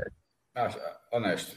Ó, se for, se for Atlético da Bahia com o empate protegendo, ou empate com o Atlético da Bahia protegendo. O que é que vocês acham? Deixa eu ver aqui. Essa opção Atlético da Bahia empate ali tá bom, 1,82. Exatamente, é isso que eu tô dizendo. Tô achando interessante. Empate ou Atlético da Bahia, exatamente. 1,82. Bota 150, Rodrigo. 100 nessa daí protegida e 50 na sozinha. No Atlético ou no empate? Não, sem nessa daí, que é as duas, né? Sim, sim. E a gente ganha com as duas, né? Que volta não, é que a gente ganha com as duas. Isso, isso. A gente, isso. Já, quer, a gente já quer vida ruim pro alto desde agora, estão dizendo aí. Mas estão dizendo um ponto aqui. Mas. e aí, cinquentinha. No empate, no caso. É, isso, isso. O Atlético paga Ainda tem outra boa, viu, Rodrigo? Ainda tem outra boa. Ainda tem outra boa, para fechar aí. Ainda tem outra boa. Se a internet ia ajudar. Souza e CSA, não dá para apostar no CSS. É CSA, certeza. Vamos fazer o seguinte: vamos botar esse empate ao Atlético somado ao CSA. Eu acho uma boa aposta. Mas acho que agora já foi, vice. Não, você pode fazer outro. Aqui faz até acabar o dinheiro, jovem. Não, não, não, dois não. mil aí.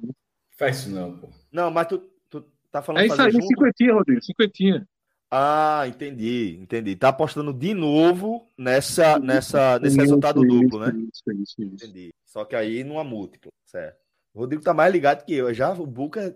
Meu voou. Deus do céu, meu O Deus do voou. céu.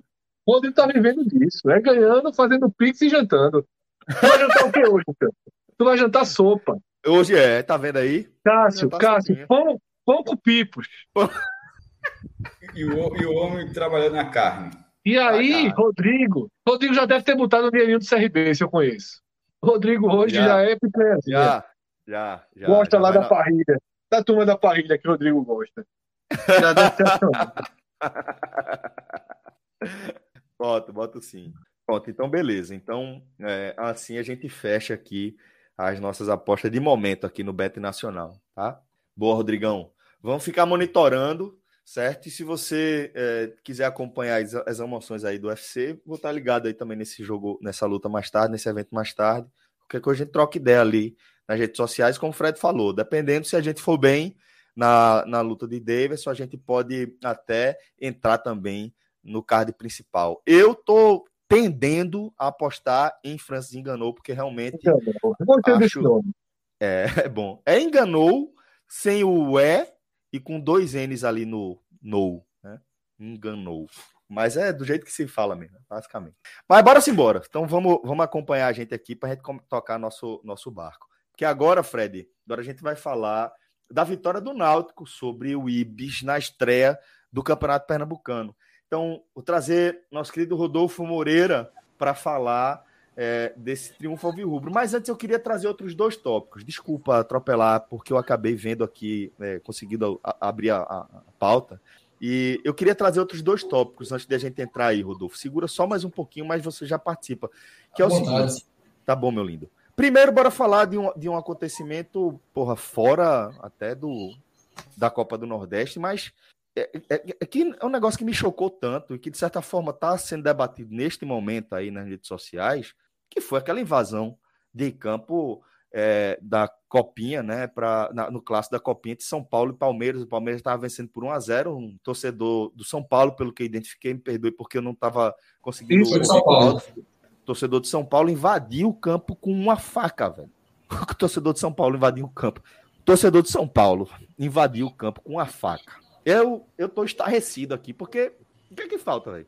O que é que, o que, é que falta, pô? 95, São Paulo e Palmeiras, Pra Na ameaçar copinha. jogadores, né? Pra ameaçar jogadores. na copinha, teve morte, teve batalha Foi campal, na- um dos, foi do- do- dos momentos mais deploráveis Paulo. da Supercopa, né, Maestro? Obrigado, querido. Mas de 95 anos eu acertei, né?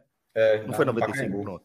Morreu um torcedor a pau. de Morreu, paulada. é isso, é uma batalha campal, onde morreu um torcedor, tá? Então vamos partir daqui, que a gente tá falando de seres humanos que estão se matando porque tem um vestido de verde e outro vestido de branco. É, é disso aqui que a gente tá falando. E o que a gente tá falando agora é que, mais uma vez aí, a gente tá vendo imbecis protagonizando, é, a, a- tomando, né, de sequestro aí a nossa atenção, porque a gente não gosta muito dar palco para imbecil, não.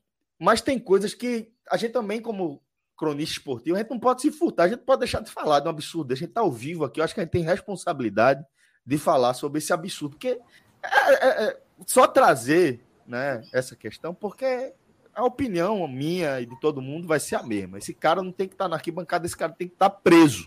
Que isso é um criminoso, é um bandido, um bandido que foi para um jogo de futebol, não sei se pagou seu ingresso ou não, mas é um bandido que foi para um jogo de futebol e que cometeu um crime.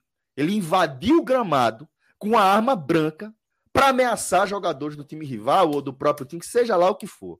Rival. Mas a gente está falando de um bandido que invadiu aí essa, essa, esse jogo da copinha e que me deixa assim, até meio fora de, de tempo, porque é, acho que a gente que gosta de futebol vê um negócio desse, acho que eu, eu fico me tremendo, velho. Eu fico sem saber que porra é essa que tá acontecendo. Vou deixar aí vocês para comentar algo se vocês acharem necessário. É. É foda, é né, Fred? Deixa, tudo, deixa a gente então, sem. Tudo que o cara vai falar o quê? É. Eu só espero que o cara vá pra cadeia direto. E que não venha com conversa de torcedor, de paixão pelo futebol, de que é a paixão pelo futebol que causa isso. Não tem nada a ver. Não tem nada a ver. É só deixar claro que, assim, aquilo ali vale a mesma coisa se fosse no shopping, se fosse numa rua, se fosse num show. O cara tem que ser preso. Se fosse dentro da sua casa, esse cara tem que ser preso. Esse cara não é um torcedor rebelde que estava inconformado com o resultado da partida. Esse cara precisa ser preso. Pois é. Julgado e condenado. Tá? Porque. Perfeito. Esse cara não pode voltar para o futebol. Não esse cara não pode voltar para a arquibancada. Mas precisa ser preso antes. Né? Isso, ser preso. isso, isso. Isso, tá? isso. E aí nunca vai voltar para o estádio. Mas aí a gente não, não tem forma de controle para isso, tá? É, então, é, é, é, grave, Celso, é muito grave. E aqui no Recife, né, no jogo do Campeonato Pernambucano, era o outro, o teve outro muito trazer. grave. Outro grave. é, não vou, é tão grave quanto, eu não, eu vou tirar um o de São Paulo é absurdamente grave, né? Mas é muito grave o que foi feito aqui, porque assim, é um cara que testou positivo no teste do próprio clube e entrou. E tirou onda. E tirou onda. Eu acho tão grave quanto por causa disso, Fred, porque o, o, do São Paulo ele é muito mais alarmante em função do perigo imediato né, do que representa aquela forma deliberada de violência. Mas o, o, o deboche, o, o, deboche ele é a cereja de um bolo é de foda. Jogo, né? Mas é. ele, é assim, o, a responsabilidade de entrar já é extremamente corrosiva. E você fazer pouco disso, considerando que é, tantas pessoas morreram, tantas pessoas que talvez já estivessem ali mesmo perderam é, alguns de seus entes, é, eu considero tão grave quanto. E para mim, assim, no, na condição do torcedor, é, é completamente embaraçoso saber que, que isso aconteceu. Perfeito. Perfeito, Rodolfo. Só para explicar, né? É, acredito que basicamente toda a nossa audiência já tem a ciência do caso, já está inclusive aí no INE 45, como o Rodrigo está mostrando, que é um torcedor que fez o teste no estádio, deu positivo, entrou assim mesmo, culpa do Náutico assim num nível absurdo, absurdo. O Náutico tem responsabilidade também nesse absurdo. Não, e fez o teste. Este idiota, este idiota dentro do campo, achou de pagar de sei lá que porra passa na cabeça de um imbecil desse, mas achou de não, eu sou foda e eu vou mostrar que eu sou imbecil mesmo e vou botar a minha cara para todo mundo ver. Foi o imbecil cara, que eu sou. O cara fez questão que de. O cara fez questão de dizer, ó, oh, galera, eu sou um otário. Eu, eu sou um otário. Eu sou um imbecil e tô aqui mostrando para todo mundo o imbecil que eu sou. Foi Assisti o primeiro tempo inteiro até que as imagens ele que um ele mesmo tirou... trouxe assim, ele, ele, ele cometeu um crime. Sim, cometeu um crime. Foi preso. Foi preso. Não por acaso foi preso. Saiu preso. E, e além de cometer o crime, ainda, ainda, ainda cometeu esse, esse ato. No final das contas, ainda bem né, que ele cometeu esse ato, porque senão, veja só, um cara testado com positivo, ou seja, um evento que tinha, que tinha testagem, todo mundo estava testado nesse jogo, e todo mundo negativo. de repente, um cara positivo, que ninguém, obviamente, faria ideia, esse cara estaria ali circulando para ele estar próximo dos torcedores, poderia ter algum contato, o cara poderia estar disseminando vírus, pô. Exato. num, Exato. num jogo onde havia um controle para não ter. Porra, o teste feito na hora. Veja, o jogo, o, a limitação aqui em Pernambuco, para quem é de fora, ela voltou a ficar restrita e os jogos estão com 3 mil torcedores. Assim, nos estádios que têm uma capacidade maior, tipo dos aflitos para cima é, porque é meio que 50%, tem um cálculozinho, mas isso só vale quando o estádio é muito pequeno. Nos aflitos para cima é 3 mil ponto final, pode ser no Arruda, nos aflitos 3 mil. Foram, se não me engano, 908 torcedores. Até porque, querendo ou não, você precisa do teste. É, e a gente falou que, lembra, não sei se você lembra, Fred, que a gente disse, ó, mesmo com essa carga de ingressos pequena, o fato que era uma novidade de precisar do teste no dia, que não, não tinha antes, não bastava ser vacinado, como vinha sendo, era vacinado e agora com o teste no dia que isso tornaria os públicos ainda menores. Dito e feito. Porque esse do Náutico poderia poderia ter tido 3 mil pessoas se fosse só com o público vacinado. Enfim, estava é, lá todo mundo vacinado, todo mundo testado negativo e um cara deliberadamente, deliberadamente circulando a partir de uma falha, uma falha organizacional. Essa falha existe, não, não tem que passar a mão nessa falha, essa falha existiu. Mas o cara se aproveitar de uma falha dessa, meu irmão, isso é uma falha de caráter, na verdade. Ele aproveitou da falha do clube para dar, dar conta de uma falha de caráter para fazer, fazer isso, meu irmão. E no fim das contas, valeu, brother, de ter divulgado isso, porque foi a única forma de impedir a proliferação do vírus no estádio. Foi ser você retirado. Porque se você não tivesse feito isso, se você não tivesse feito isso, tu teria ficado até o final do jogo, brother. Tu teria ficado até o final do jogo e com risco, levando risco a outras pessoas que não teriam risco nenhum, porque todo mundo estava testado. Supondo que não tenha tido nenhum outro, outro erro do tipo. Supondo que não tenha. Um imbecil sem máscara tipo. também, né? Um imbecil é. sem máscara para variar. Como são os imbecis, né? máscara aí, né? É. Um imbecil, imbecil sem máscara, como são os É sem máscara, é. O imbecil é. já, já parte sem máscara. É, e, mas, Celso, Cássio. Então, ali, então, a galera tá dizendo aqui, Fred, rapidinho, mas a galera tá dizendo, não, porque ele pulou o muro da quadra. Não interessa, galera, não interessa. Não, o que, que ele iria? Não interessa, nem, não, não alivia não interessa nada. se ele pulou o muro, se ele passou pelo tapete vermelho, se... Meu irmão, ele estava dentro do estádio. O ginásio, qualquer ginásio que foi, para ele estar ali, dentro do estádio, ele passou pela catraca, porra.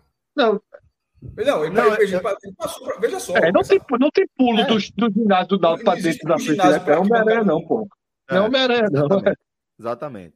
Ele deve ter passado da, da, da, área do controle, que deve ter sido antes, né? É, isso. Isso. Mas seja como for, é responsabilidade do Náutico. O controle, deve ter tá? sido, o controle deve ter sido na porta da quadra ali, né? Imagino eu. Sim, e não nas entradas, nas entradas para o estádio. Deve ter então, sido aquele portão vermelho, né? De é, acesso. Isso. Né?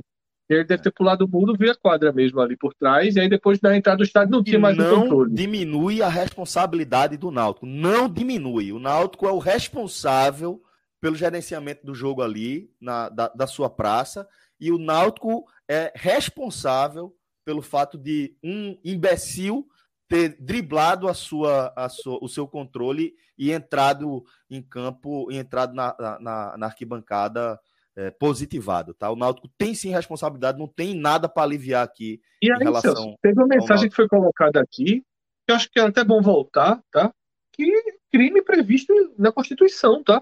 E tem que ser levado a sério. Mas foi isso que eu falei, João, João, é? João, João, João de Andrade, nosso ex-podcast, agora no Canhão, é, ele, ele colocou até a tipificação da lei. Aí, ó, 267, né, 10 a 15 anos, atentado à saúde pública por tentar espalhar o vírus, causar epidemia mediante a propagação. Tá aí, né? É, o, é. que, o que causou aí o torcedor.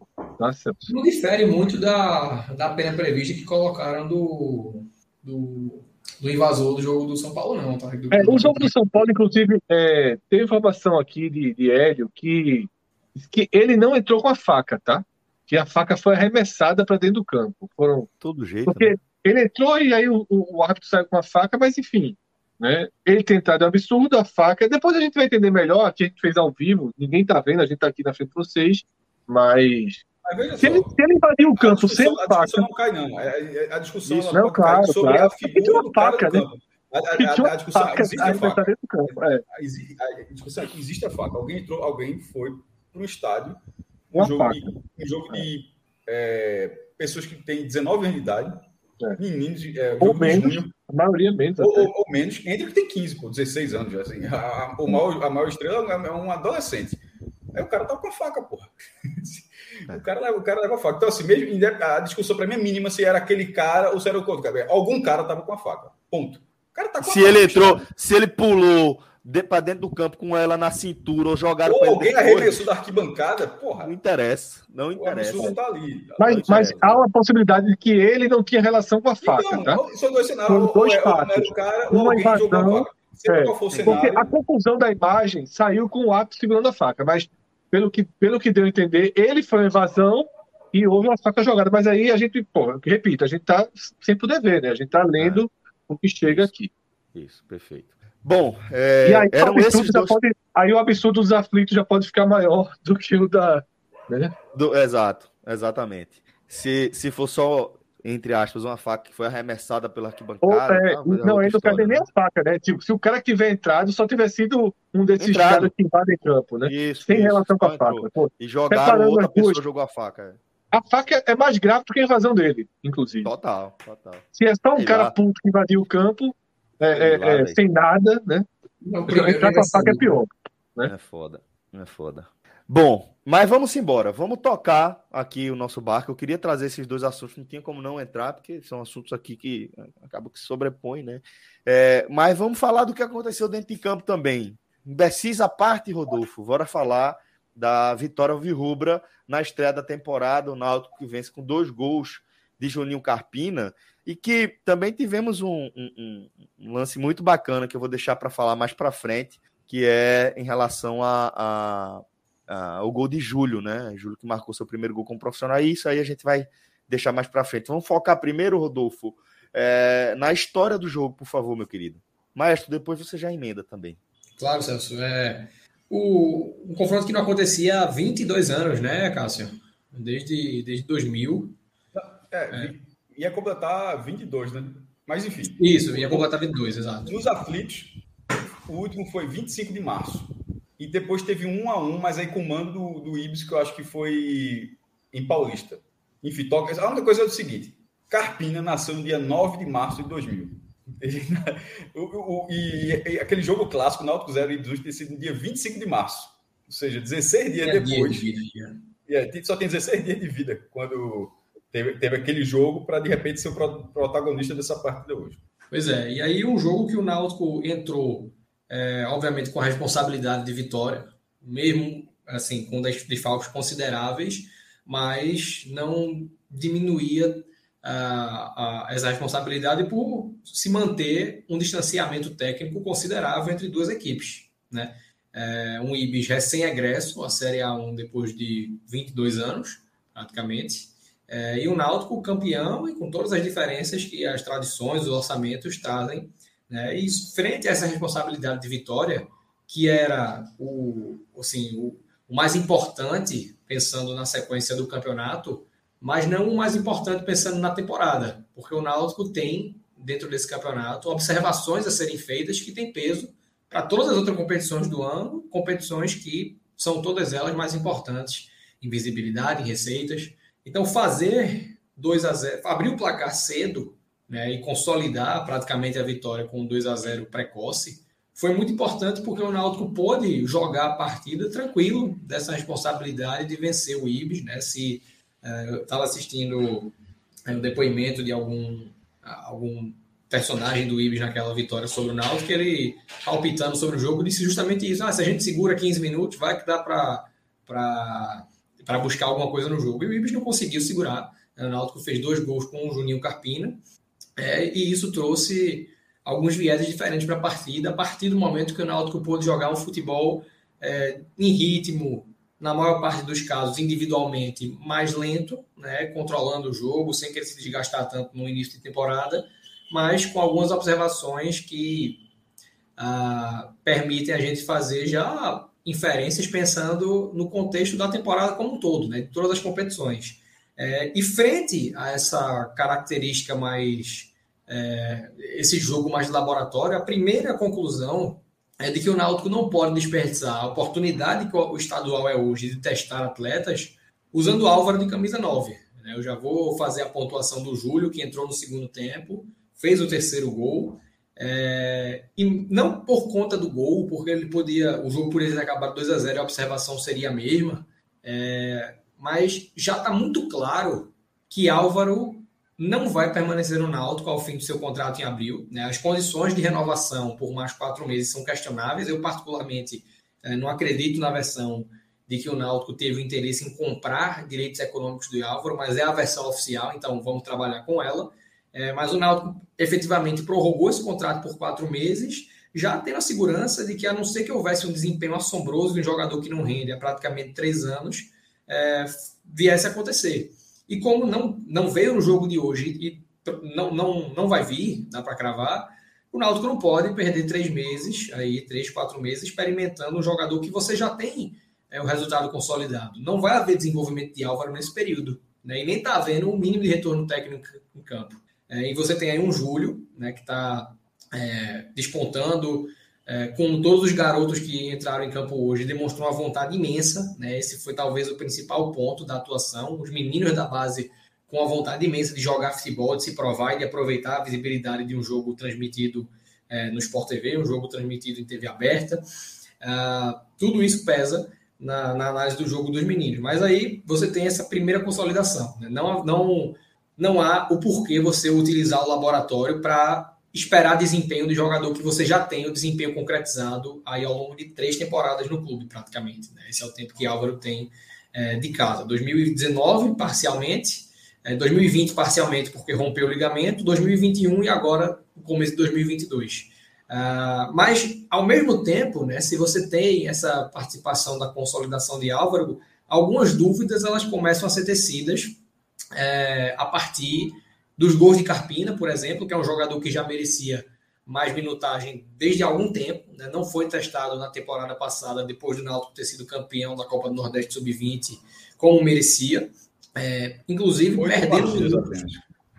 Exatamente, Cássio. Poucos minutos, inclusive com o próprio Vinícius Vargas, que foi titular hoje, tendo uma minutagem até mais expressiva, uh, vindo do Campeonato Pernambucano bem razoável, né? Para não uh, também não ser injusto, mas não foi um Pernambucano bom pelo Afogados.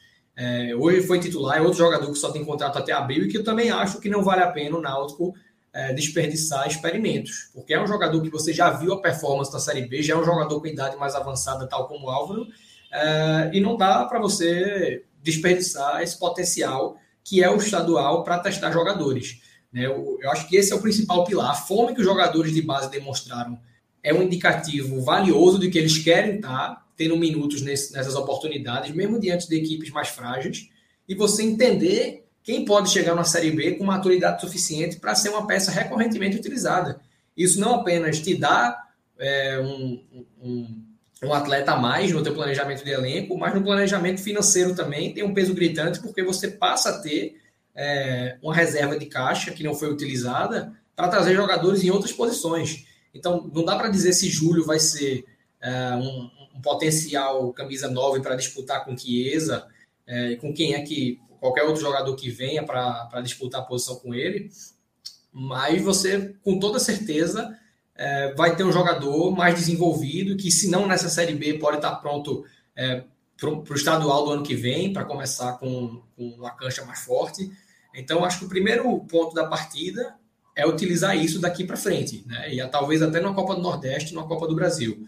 O segundo ponto diz respeito aos jogadores já consolidados e que é, fizeram hoje uma partida segura. É o caso de o Howard, que fez um, um, passe de três dedos excelente para o Júnior Tavares no primeiro gol. O próprio Júnior Tavares, que é um jogador que tem assim um, uma, uma, tendência de segurar bastante em jogos como esse, que não tem muito valor uh, no nível competitivo, mas que foi muito inteiro na partida, deu assistência para o primeiro gol, participou bastante do jogo Defensivamente não foi exigido, então não, dá para tecer qualquer comentário nesse sentido, mas fez uma partida proativa. E esse era a, a principal queixa na temporada passada, tanto no esporte, eu diria, quanto no Náutico. Ah, então, como um todo, né, esses atletas que voltam, eles corresponderam. E os reforços que chegam, dois eles têm um peso muito significativo né, no planejamento do Náutico, diria até no planejamento diário dos Anjos para a temporada. Sendo um goleiro, Lucas Perry, que veja só, a, partir do momento que o Náutico abre mão de Anderson sem ter um reserva já conhecido e contrata um jogador com pouquíssimo é, experiência de campo, né, porque sempre foi um reserva no São Paulo, um jogador que foi emprestado algumas vezes sem ter muita minutagem, você está correndo risco, talvez calculado, não sei até que ponto o Náutico analisou, mas se ele não der certo, não existe plano B. Né? Então, ele foi contratado com esse uh, chamariz de ser um jogador que sabe jogar com os pés para dar continuidade ao que o Náutico vinha fazendo na temporada passada com Alex Alves e Anderson. Uh, e além de corresponder nesse sentido, obviamente em um jogo em que o Náutico praticamente não teve dificuldades, ele foi muito bem nas poucas vezes que fez esse giro debaixo da barra. Então esse é um jogador chave, eu diria, no planejamento do, do ano do Náutico, e foi muito bem. E o segundo é o zagueiro João Paulo, né, que chegou como o primeiro zagueiro canhoto contratado pelo Náutico após a saída de Wagner Leonardo. Né, o Náutico teve uma dificuldade imensa não só. Fortaleza perguntou. Oi, Cássio, não, não ouvi. A turma do Fortaleza perguntou. É, sobre... é importante para eles. Eu até falei disso no texto que se, se, se, daqui a um ano, eu acho que o, o, contrato de Wagner com Fortaleza vai até abril do ano que vem.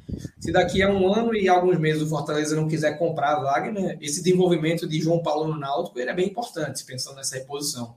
E ele foi muito bem no jogo também. Na, na eu, novamente, eu não vou nem entrar muito na análise defensiva porque não houve exigência. Né? Alguns, dá para avaliar algumas coisas, conseguiu tirar bem profundidade, mas não, não, não considero isso um parâmetro. Mas na construção auxiliou bastante. Né? Como eu falei, o Náutico tem uma dificuldade muito grande no ano passado, pós saída de Wagner, não só de encontrar o jogador para a posição, mas até de agir no mercado. Né? O Náutico demorou muito confiando na base, parece ter aprendido com erro e trouxe um zagueiro que tem aí alguns meses para se desenvolver até até a Série B, mas que já chega aparentemente com uma maturidade de jogo boa. Né? Um jogador seguro nas ações, um jogador é, que não, não, não parece temer algumas jogadas que não vou dizer que são arriscadas, mas que é, para um zagueiro mais conservador, aqui é, faz parte de uma, uma safra de zagueiro mais antiga do futebol, pode não ser algo muito indicado, está é, tá mais que aprovado para o primeiro teste. É, e o terceiro jogador, que é o Evandro, né, discreto no jogo, nada que é, não, não, fosse esperado, porque não há expectativa para um jogador é, protagonista, mas considerando que era um teste contra o Ibis, né, num, num, jogo em casa, com o Náutico abrindo cedo o placar, eu diria que faltou participação.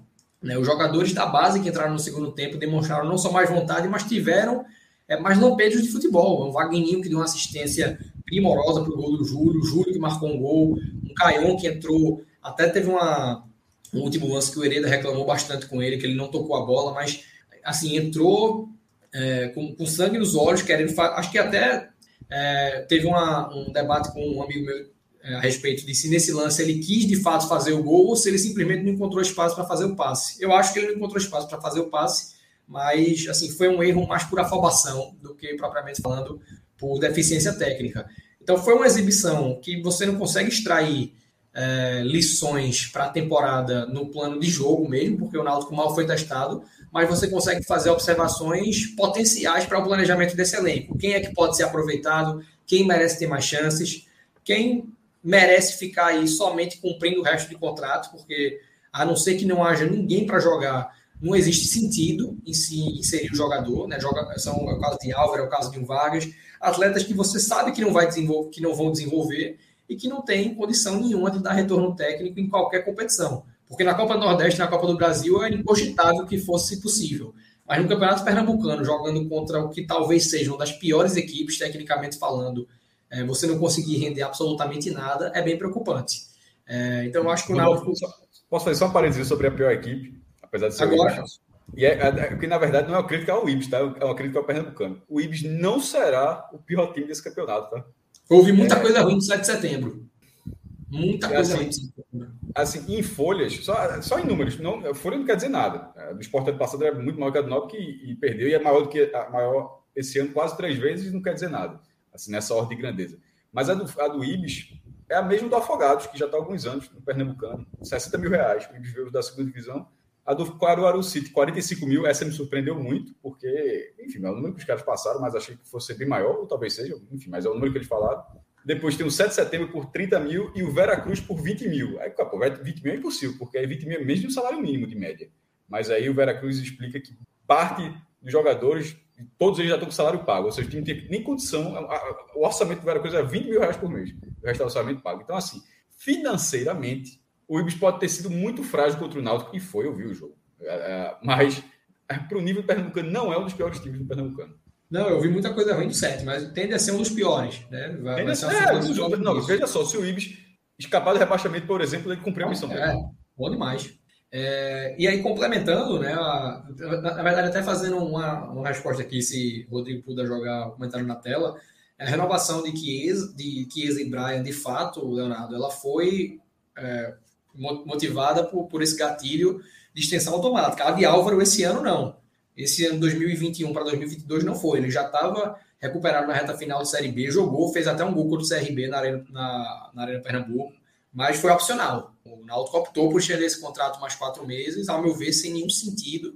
Né? E o jogo de hoje talvez seja mais do que didático para comprovar isso. Até porque o grande atributo do jogador é o cabeceio. O Náutico tendo hoje como laterais Júnior Tavares e Hereda, que são dois bons cruzadores, ele, não conseguiu se colocar em condição de finalizar em nenhum momento. Uh, e aí, só complementando a análise, né? Assim, pontuei a assistência de Vagninho, né, que é um jogador que já se criou muita expectativa e agora pode ser que consiga um pouco mais de oportunidade.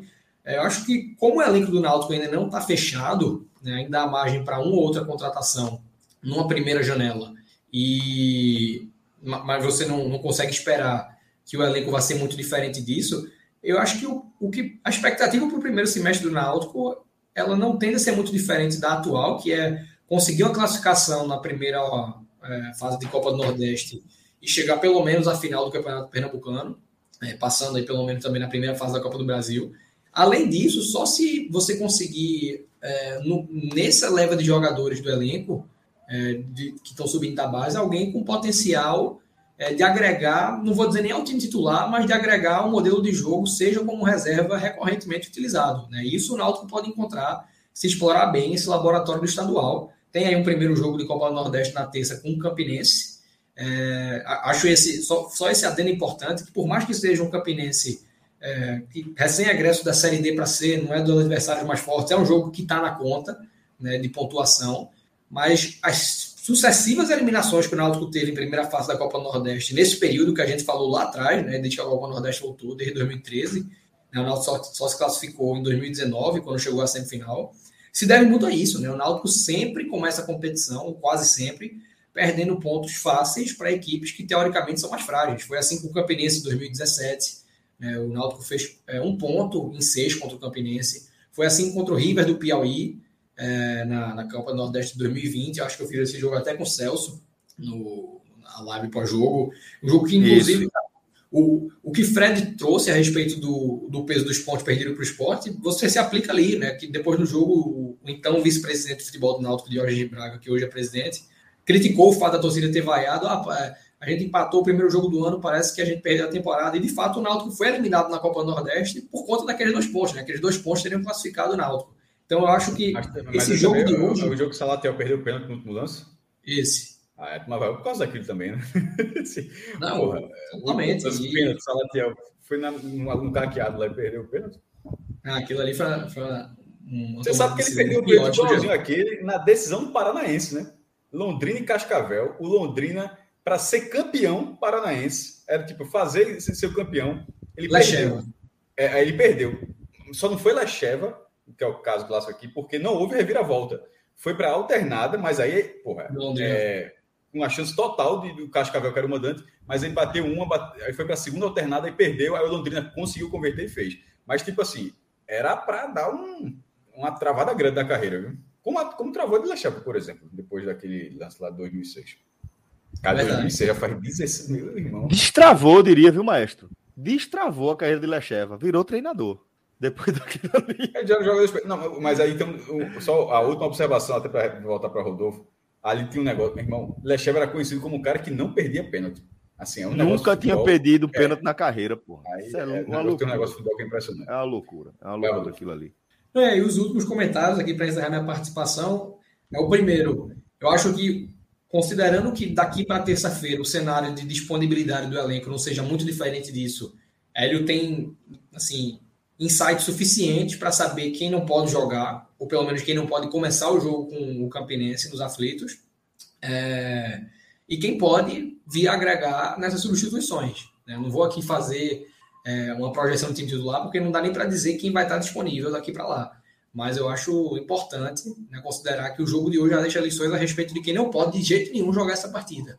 E aí, só antecipando, fazendo a, o ranqueamento aqui dos melhores e piores, é, acho que os melhores em campo, Carpina pelos dois gols, naturalmente, né, dois bonitos gols, finalizações conscientes, finalizações seguras, né, para decidir é, a partida nos seus primeiros minutos. É, gostei muito da, da atuação de Júnior Tavares, como já mencionado. Acho que até muito mais pela questão comportamental do que na parte técnica, que não foi muito diferente do que se está habituado. E fechar aí com os outros dois também já, é, já mencionados. Lucas Perry no gol, né, uma estreia segura, que dá uma perspectiva interessante para o resto do ano. João Paulo na zaga. Acho que vários outros jogadores tiveram atuações regulares, é, mas não é, dentro da expectativa que se tem deles, né? Esses três me A minha é, mudança foi só o Halden, viu? Eu coloquei, tinha colocado Carpina e Pé e, Pé, e o terceiro tinha colocado o Halden. E é justo, maestro, eu só, eu só não coloco justamente por conta disso, porque a atuação de Haldane, ao meu ver, está no nível esperado, sobretudo considerando o nível de desafio do jogo. PR, é, João Paulo e Carpina, ainda que Carpina eu já conhecesse um pouco mais, mas é um, é um jogador fazendo. É a primeira vez que ele joga um jogo de abertura de temporada, né? Então, são jogadores que no a atuação me surpreendeu em algum sentido é, pela parte técnica em campo e a, a, a do Júnior Tavares, como falei, pela questão comportamental. Não esperava esse nível de entrega no jogo. E elencando, e menção honrosa para o Júlio, que eu vou deixar Celso dizer, além do gol, por quê. E, e citando os piores, eu acho que está assim, nítido a inoperância do trio de ataque dessa, dessa partida, Vargas, Álvaro e Evandro. Né? Não vou nem, nem repetir tudo que já foi dito aqui. Mas você quer so... pontuar alguma coisa? é, sobre o jogo, porque essa Por é a questão do Júlio, eu acho que vai ser uma coisa mais à parte, vai ser abordada. Falando isso. Sobre, sobre o jogo, é... Não, sobre o que, o que tinha dentro do jogo, né? acho que, que, que Rodolfo já, já, já, trouxe. Eu acho que vale falar sobre Carpina, que é o seguinte: é... essa, ele é muito, é muito jovem, é muito novo ainda, né? Tem, vai, vai completar 22 anos ainda. E essa é a terceira temporada profissional dele no Náutico. Carpina, ele foi o, foi campeão e craque da Copa do Nordeste Sub-20, quando o Náutico foi, foi, o campeão. Ele, se eu não me engano, teve três gols, deu assistência na final, o Náutico goleou Fortaleza. Então, assim, ele já era apontado como a joia da base do Náutico antes daquele campeonato. E naquele campeonato ele foi o destaque do Náutico que ganhou o título da Copa do Nordeste Sub-20. Naquele ano, ele já, ele já tinha estreado no profissional, ele fez três jogos e um gol.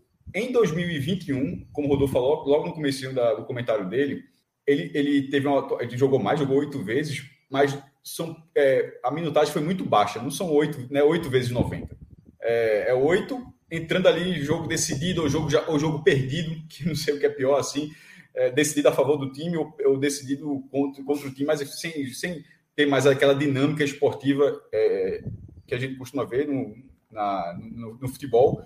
E acabava, tava, tava parecendo, nesse segundo ano dele, porque já estava já jogador de 21 anos, para ser uma joia da base, um pouquinho de desperdício em relação a. Pô, veja, ele era tratado como.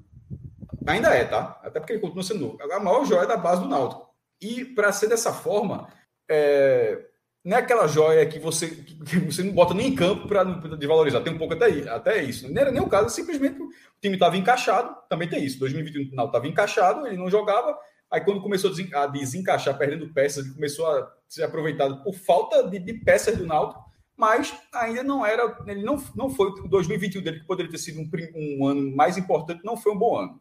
E, obviamente, ele só fez uma partida agora. Só que é muito importante que um jogador tratado, repetindo, como joia da base, que o cara ganhe a oportunidade e corresponda, porque ao corresponder, ele força mais partidas. Ele, ele tipo, ele poderia, poderia ter sido 3 a 0 ele, sei lá, fez um gol de pênalti, ou seja, que, entre aspas, vale menos, é, ou, ou, não ter feito nenhum gol, e assim, beleza, jogou, jogou lá os 90 minutos, mas sei se, na, quando, se quando voltar as principais peças, se ele vai ser utilizado.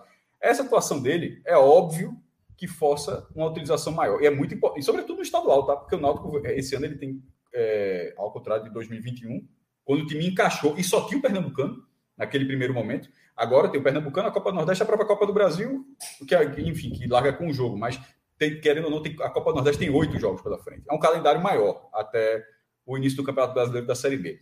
Então, Carpina deverá ser utilizado. E precisa ser utilizado. E aí vai o segundo ponto.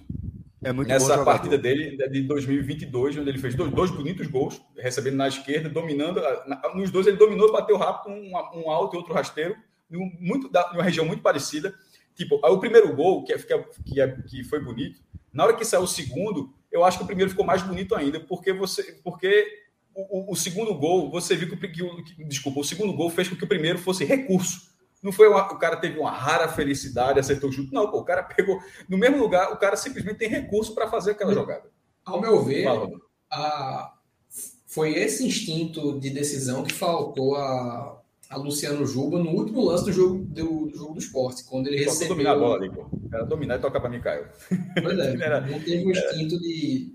É. Assim, a decisão, acho, o, que pecou, o que ele pecou ali foi demorar a tomar a decisão que precisava ser acelerada e a execução depois também tinha que ser precisa. Não teve nem a tomada de decisão e não teve nem tempo de ter execução. E Carpina teve, teve tudo isso nesse jogo, que passou para o Brasil inteiro no Sport TV, tá? E que é o comentário sobre essa coisa específica, porque a informação, é, acho que deu, deu o Marcos que estava, que tava, porque estava tanto da Globo Nordeste, a equipe da Globo Nordeste e a equipe para o Sport TV. Cabral, por exemplo, estava no, no Sport TV, que é outro narrador, não era Rembrandt. A Globo estava com Dani Moraes, é, que, estreando, né? E a informação de que o contrato dele acaba em dezembro. O contrato, aí eu fui até dar uma pesquisada. Pô, como é que acaba esse contrato? Ele foi ampliado em fevereiro de 2021. Então ali o Náutico firmou por é, já tava teria aquela temporada e colocou mais uma temporada. Então olha, é, veja a equação. É um jogador que é de ótimo potencial, reconhecido como um ótimo. Ele, Carpini já foi bem na Copa São Paulo, foi bem na Copa do Nordeste Sub-20 como campeão. E, enfim, na, no, no, próprio torneio de base do Pernambucano, no, no Júnior do Pernambucano. Então, é um cara que na base sempre é, foi muito, sempre foi muito bem. Aí esse cara, quando começa a desenvolver, vai ganhar a tendência é que ele ganhe espaço no Náutico e o contrato dele é o mais curto possível. O que é esse contrato do Náutico? É o contrato que em junho ele já pode assinar um pré-contrato com qualquer outro time. Então, é, o Náutico conseguiu. De repente, eu, quando o Náutico renovou de 2021 para 2022, de repente não é porque o Náutico quis, não, tá? Isso aí eu não tenho dados. De repente é porque na negociação, de repente o jogador ó, só, só topa um ano. Então, assim, não, dá para cravar, pelo menos eu não tenho essa informação aqui, de por que só foi até 2022. Mas se esse jogador despontar agora, é preocupante que, ele, que, que esse contrato vá só até dezembro. Porque é, o Náutico, desde já, acho que o Náutico tem que se preocupar numa extensão. Porque esse cara ele pode se desenvolver até os 23, 24 anos ainda, pô. Tem, isso, isso acontece. Então, não dá, não tem, quando tem um jogador, se você aposta nesse jogador, e dos que o Náutico tem da base, eu acho que esse é um que vale apostar. Enfim, eu acho que vale, vale ter um cuidado. O contrato dele me chamou muita atenção, um contrato muito curto. Porque Inovar logo, começar a é. conversa é. logo. E sobretudo muito. Se ele, ele, Exato. No Pernambucano, a tendência é que ele renda em outros jogos. E se esse jogo passou o Brasil todo, todo mundo viu, né? Todo mundo viu, ó, esse cara tem um menino ali no Náutico e tal. Enfim, é. É... e sobre o Ibis, que tinha falado um pouco, é, Hugo, eu estava vendo aqui nos comentários, deixa eu ver se foi o Hugo mesmo aqui, eu até decorei a hora aqui. É... Foi Hélio, desculpa, Hugo não, Hélio Júnior, ele de 10 e 8 aqui, um comentário sobre as finanças do Ibis, que eu estava falando sobre o orçamento do Ibis, sobre ser um dos menores.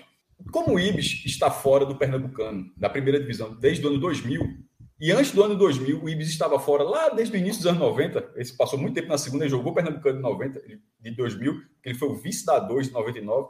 Depois passou 21 anos fora e foi o vice da 2 agora. Esse orçamento do Ibis em 2022 é o maior da história do Ibis. Aí, para a turma ter uma noção do que é que eu estou dizendo, quanto é o salário de, de Chiesa, de Jean Carlos? Uns 100 mil reais nessa faixa? É, a partir daí. Por aí, né?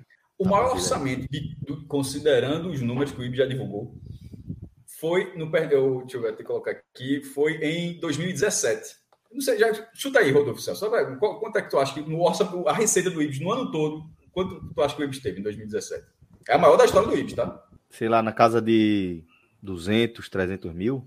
E tu, Rodolfo? Estaria menos, 130, 150. 108 mil reais. O Ibis teve 108 mil reais dos quais 60 mil ele conseguiu com eventos que ele fez. O Ibis é foda, o Ibis trabalha com eventos. Né? Nilson, Nilson Filho. 108 mil reais. Só a cota do Pernambucano desse ano já vai do interior que ele nunca teve com a transmissão é 120, 130 mil reais, se não me engano, já vai ser maior. A folha do Ibis, o campeonato vai ter três meses e o Ibis vai pagar uma folha de 60 mil reais, significa que o Ibis vai ter 180 mil reais. Já no mínimo vai ser isso. E Ozil, eu até conversei com ele, ele disse que se o Ibis passar de fase, cada fase que o Ibis passar é 50 mil reais a mais. O acesso quando a folha do Ibis foi de 25 mil reais, irmão, 25 mil reais era a folha do Ibis ano passado, o acesso valeu 80 mil. O campeonato todinho, o Ibis pagou 75 mil reais de folha. A premiação pelo acesso foi maior do que todos os salários que o Ibis pagou durante, durante a campanha na 2. Enfim, é, essa é uma situação desse. E é isso que eu estou falando de 2022 é o Ibis mais endinheirado dentro de um sarrafo muito baixo, naturalmente, mas assim, é um Ibis que nunca viu, dentro desse sarrafo repetido, tanto dinheiro. Enfim, mas ainda assim é, é um dos times mais com a, com, a, maior limitação financeira do Pernambucano, mas que sem dúvida nenhuma atrai, porque é, esse jogo, tem para o Sport TV, tem o Náutico, mas eu acho que, a, a, eu acho que o Ibis teve uma influência gigante também para ser um jogo na presença, viu? Porque, porra, é um time que é conhecido nacionalmente, é, é, é folclore. No, no, momento está sem grade e ver um, um, time que tem. Eu, eu, eu acho que a presença do Ibis nesse jogo fez diferença nessa transmissão. Concordo, viu, maestro? Concordo demais. Tá certíssimo. Tem mais um último assunto aqui para tratar do Náutico, antes de chamar mais um convidado, olha só. Mas a gente tem aqui é, essa notícia de julho. Então vou pedir também para nosso querido Rodrigo Carvalho trazer aqui para a nossa tela uma matéria do NE45, essa mesma, querido, que fala do primeiro gol que Júlio marcou como profissional, né? O depoimento dele ali é, foi muito emocionante. Até abrir a um vídeo, não sei se tem como colocar aqui, mas tem um vídeo dele na que tweetou. É, o, o... é verdade. Qualquer forma, disse aqui que foi é. uma homenagem à mãe, né? É, que faleceu, e ele fala que é ontem, né? Em 2019, vi minha mãe catando latinha no carnaval, e só eu sei o que eu passei no dia a dia para estar tá aqui. Trabalho todo dia lá no Náutico para chegar aqui nos aflitos e fazer meu primeiro gol. Fico muito emocionado. Dedico a minha mãe e minhas filhas. E só aí é... você fala que a, você sabe que a mãe dele faleceu. Isso, porque, exatamente. Porque aí o repórter pergunta, então mãe, minha mãe está no céu e minhas filhas estão aqui comigo na terra. Então, assim, você vai escutando tudo, você já, você já vai se emocionando. Eu, eu, achei foda. Você Não, vai se emocionando. Aí na hora que ele perguntou, aí na hora que tem essa segunda pergunta do repórter, aí você sabe que a mãe do cara morreu, pô. É. Então, e, e, e primeiro, que ele, você já, já é emocionante o início. Aí, acho que vai entrar o vídeo agora. É, bora ver. Em 2019, do carnaval, eu vi minha mãe catando latinha. Mas só eu sei, velho, o que eu passei no dia a dia, o meu trabalho todo dia ali no final do Capibaribe, vai chegar aqui nos aflitos, fazer o meu primeiro gol, velho. O Pernambucano eu fico muito emocionado, velho. Minhas filhas também. Júlio, como ama tua mãe, tuas filhas? Hoje minha mãe tá lá no céu e minhas filhas tá aqui na terra, vai Deus vem me abençoando no dia a dia. Parabéns, Júlio. Obrigado. É. Esse gol foi aos 43 minutos do, do, segundo tempo, um jogo já decidido, mas olha o, o, o simbolismo que um lance desse tem num, na mas, vida, né, mestre? Na vida, eu falo na história do jogador profissional, mas nesse, cara, nesse caso é na, é na, vida. E como ele fala, é. só, e como ele diz bem claro, que todo mundo diz, mas. Ele só ele sabe. Só ele sabe. Porque, porra, Fredão aí. Mas é porque é, a gente que, que tá no futebol há, há, muitos anos, né? A gente já acompanhou é, inúmeras histórias, né? É, a gente tá falando do Brasil, pô. A gente tá falando de jogadores de futebol aqui no Brasil e de quem forma a base dos jogadores de futebol aqui no Brasil. Né? A gente sabe que é esperança para milhões e milhões de famílias e a gente sabe o tamanho desse funil. É, todo jogador de futebol, qualquer um, pode pegar qualquer história, sentar com esse cara e você vai ver como ele dedicou a vida inteira a, a esse esporte, esse sonho de virar um jogador profissional, né? E quando eu falo a vida inteira, é, é ter certeza. Nunca conversei com o Júnior, não sei qual é a história dele, de, de Júlio, não sei qual é a história dele, mas tenho certeza que o que eu vou falar é, é, reflete exatamente a história dele, que é um menino que tinha um talento, uma habilidade física, atlética, que no início da adolescência possivelmente já morava fora de casa, já era principal esperança de mudança de vida da família e que conseguiu aí a muito custo virar um jogador profissional. Um cara que perdeu a mãe ontem, basicamente, né? E que em 2019, como ele falou, a mãe estava catando latinha. Então a gente tem que entender qual é a origem desses caras, sabe? A gente, quando analisa futebol, isso acaba atropelado, né? Porque é a realidade de todos, isso realmente acaba atropelado. Considerando só os juniores, são acho que uns 6, 7 mil jogadores que tentam se profissionalizar todos os anos no futebol brasileiro. É só você pegar assim, a Copa São Paulo, 128 times, tem muito mais times juniores no Brasil, multiplica por uns 20, 20 times, só a Copa São Paulo tem mais de 3 mil jogadores assim, nessa faixa. E assim, e, e é, sei lá, meu irmão, uma coisa de 99% se brincar. Eu, é, é, tá ali, é, é, é, um, é, um, é um caminho de vida assim que talvez único em relação à mudança de vida. Exato, mestre. Exato. E, e, e nesse e... caso de Júlio, atravessando essa fase, foi um gol no profissional. Porque ele já, já passou desse funil, porque ele fez gol, ele fez gol na base. Então, assim, e esse, esse gol no profissional o, o, simbolismo dele, porra, cara. Não, é gigante, pô. É gigante. E assim, sabe, maestro? É, ele, ele faz homenagem ali à, à mãe que morreu e às filhas, velho.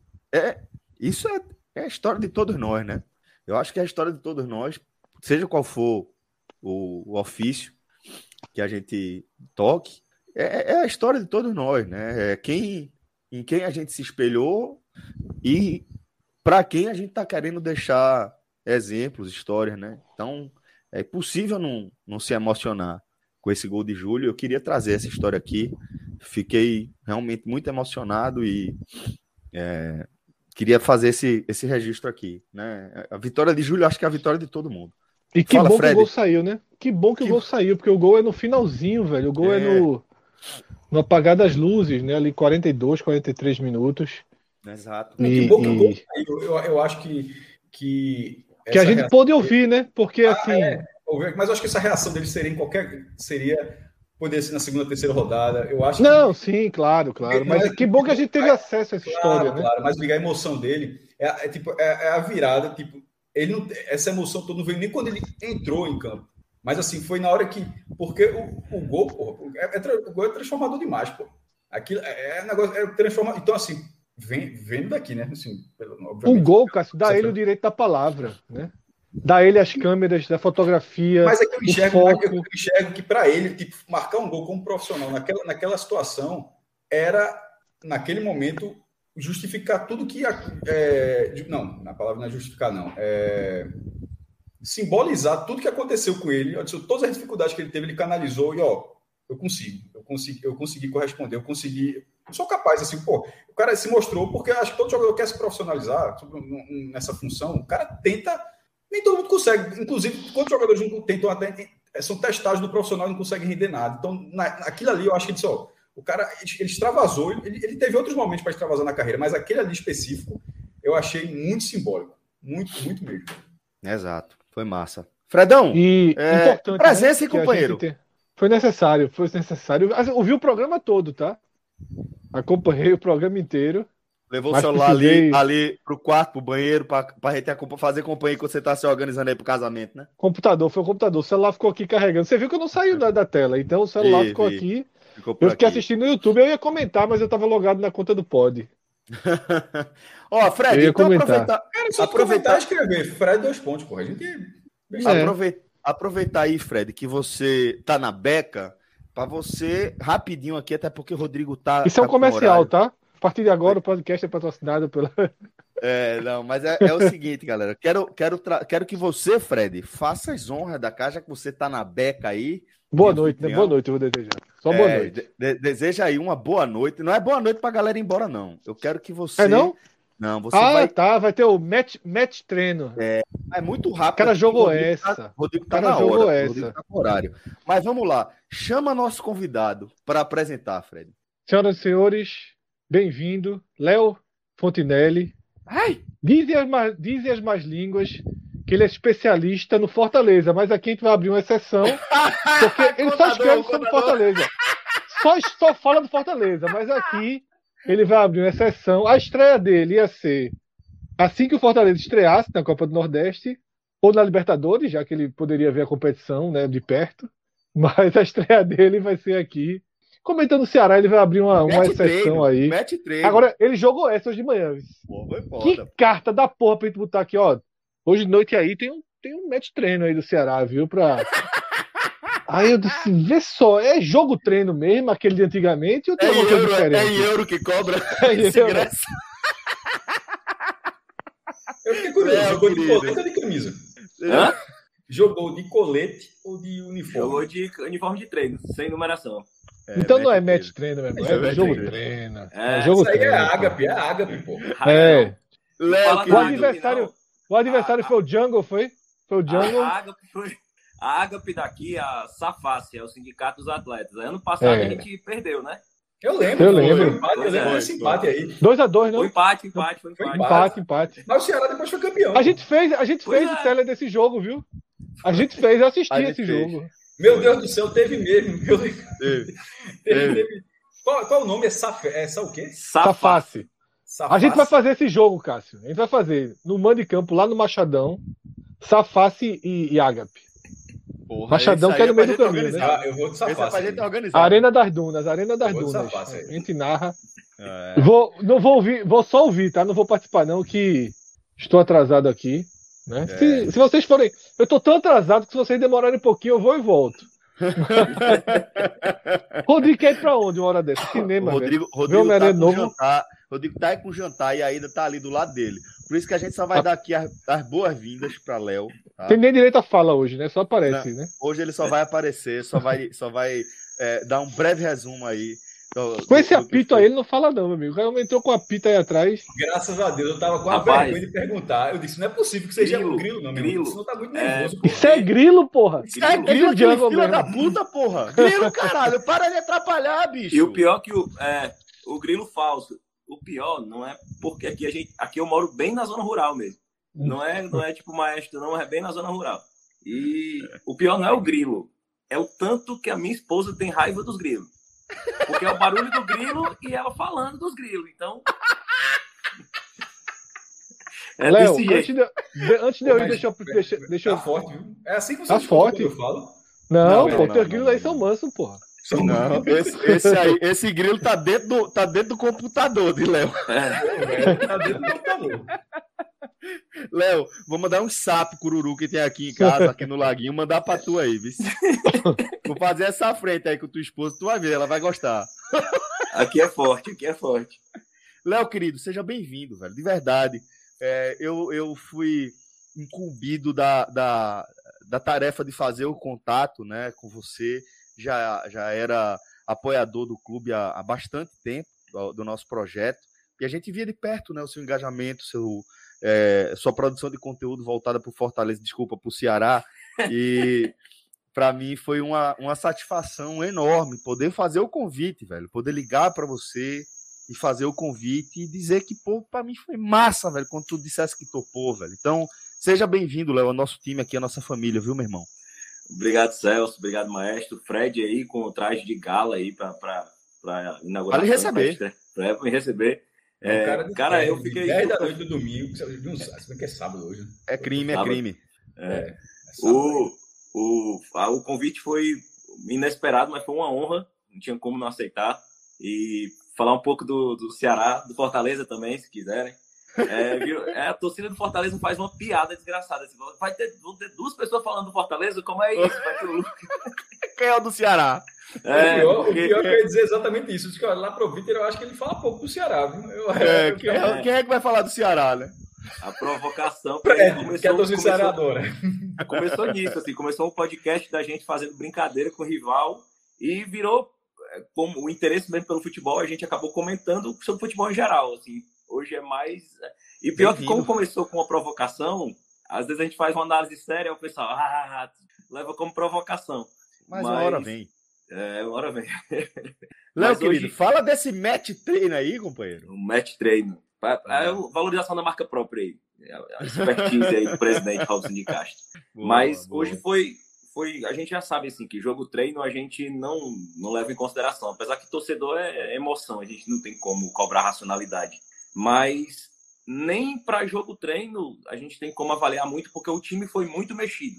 O Thiago Nunes já tinha anunciado que seriam dois times diferentes, um no primeiro tempo, um no segundo. Mas nem não foi aquela questão de botar um time provavelmente titular para a estreia e no segundo tempo um time reserva. Não, ele mesclou sem muito, sem muita lógica, sem muito critério. Ele, ele praticamente ele quis testar situações de jogos que, que ele vinha usar na temporada, porque ano passado, como ele já chegou com o campeonato em andamento, não tinha como ele testar variações táticas. Ele achou um modelo ali que ele achou que encaixou e seguiu até o final do campeonato ali. É, o Fernando Sobral hoje não jogou porque ele estava com uma inflamação no pé, foi poupado. É, o desfalque de última hora também é o Richardson, razão de Covid. Então o time entrou bem, bem mexido, né? Entrou com é, as estreias mais esperadas hoje, é, destaque total para o Richard. É, inclusive a gente fez pela, pelo Vozão Cast ah, o comentário do jogo. E foi uma coisa, antes do perguntar assim, nada, qual a sua expectativa para o jogo de hoje? Eu falei, eu queria muito ver o Richard, porque eu acho que é um volante que tem uma característica que complementa a do Sobral. Ele é muito bom no desarme, mas ele tem esse desarme na situação de pegar o adversário no contrapé. E ele tem um passe vertical bom, ele é um cara com passe melhor que o Sobral e desarma tão bem quanto.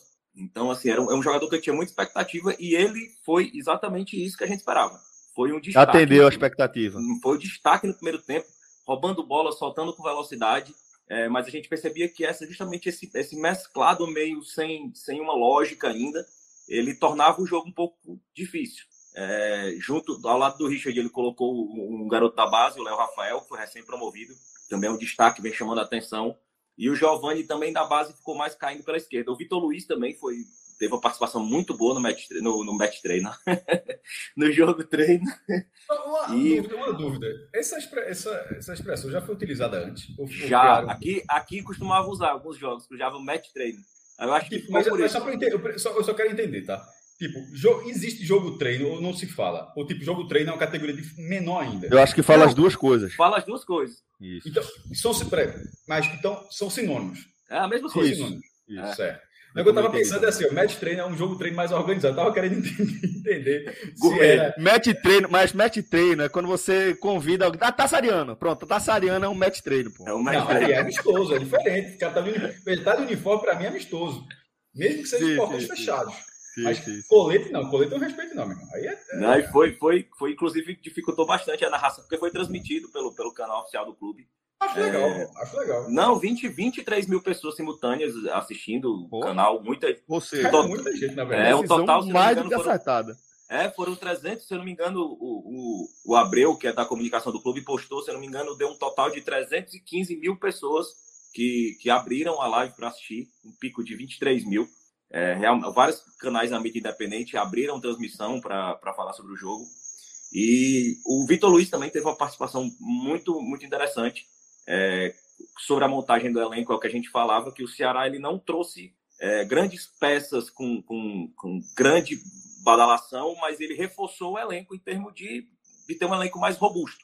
É, ele trouxe o, o Yuri Castilho, ele trouxe reservas para as pontas de qualidade. Na direita, que precisava de dois, trouxe duas peças, né? O, o, Michel Macedo, que também começou jogando hoje, foi bem também.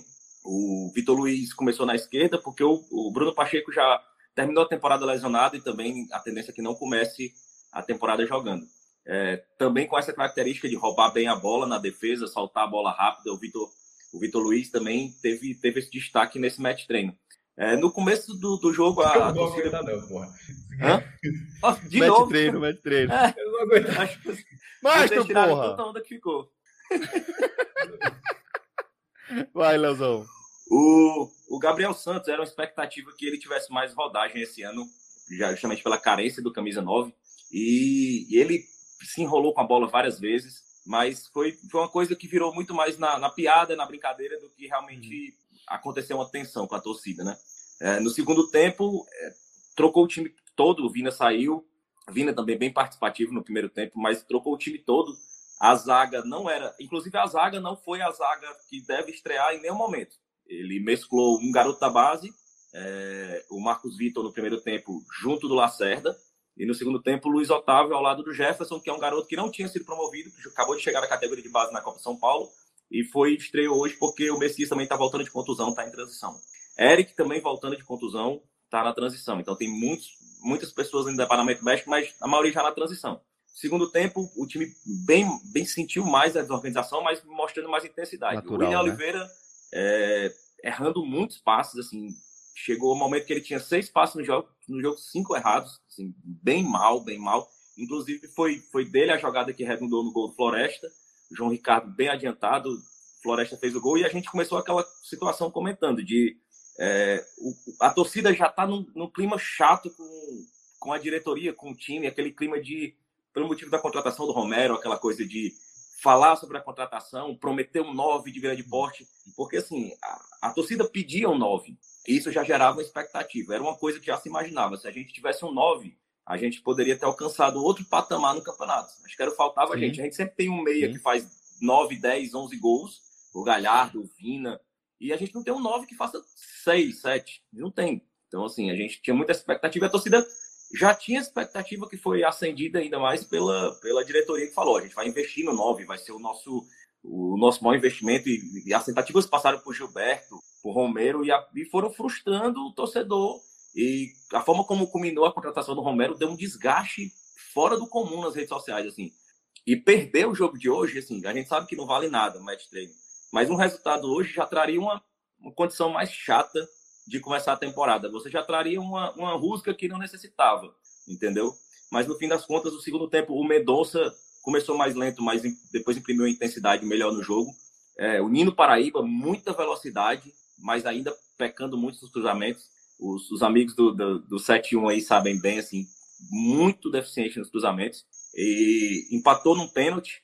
A transmissão a gente não conseguiu nem ver direito, mas o juiz disse que foi uma mão que o Mendonça bateu, bateu bem, e já vinha bem na partida o Mendonça, criando oportunidades. E, e depois, no, no, escanteio, o Yuri Castilho se antecipou e fez um gol de cabeça que a gente já imagina que, que vai ser alguém que a gente pode, de repente, ter um falso 9 ali. E já que a gente, no primeiro momento, não vai começar a temporada com um 9. Zé Roberto também, bem participativo, mas já mostrando bem qualidade, mas o Yuri Castilho, com o posicionamento dele, é, deixou, não, tem, não foi um grande destaque, mas deixou a torcida mais animada né, em relação a isso. Boa, companheiro. Léo, querido, é, hoje foi mais breve a sua estreia, porque foi um contratempo, na foi verdade. Um pocket, é porque um foi jogo treino, né, um pocket, Isso, um, um match treino. Foi um, pocket, pocket do match. Um pocket estreia para você é, aparecer por aqui, tá? Mandar um abraço para todo mundo do Vozão Cast que tá vindo para cá, acompanhar o trabalho de Léo. Pra gente é uma satisfação enorme, tá? De verdade. Tem um aqui, tá, tá na onda, viu, Rodrigo? Esse aí tá na resenha. Esse outro aí tá na resenha. Mas é isso. Léo, querido, um cheiro grande para você. Sinta-se em casa. Você está grande em casa aqui, você sabe disso. Maestro, querido, você sabe que para mim é sempre uma honra, tá? Poder trocar essa ideia aqui com você, meu amigo. E um abraço a todo mundo, viu? O ano vai ser longo, viu? Vai ser longo, maestro. Vai ser longo. Se preparem que vai ser longo. Forte abraço, galera. Até a próxima. Valeu. Valeu.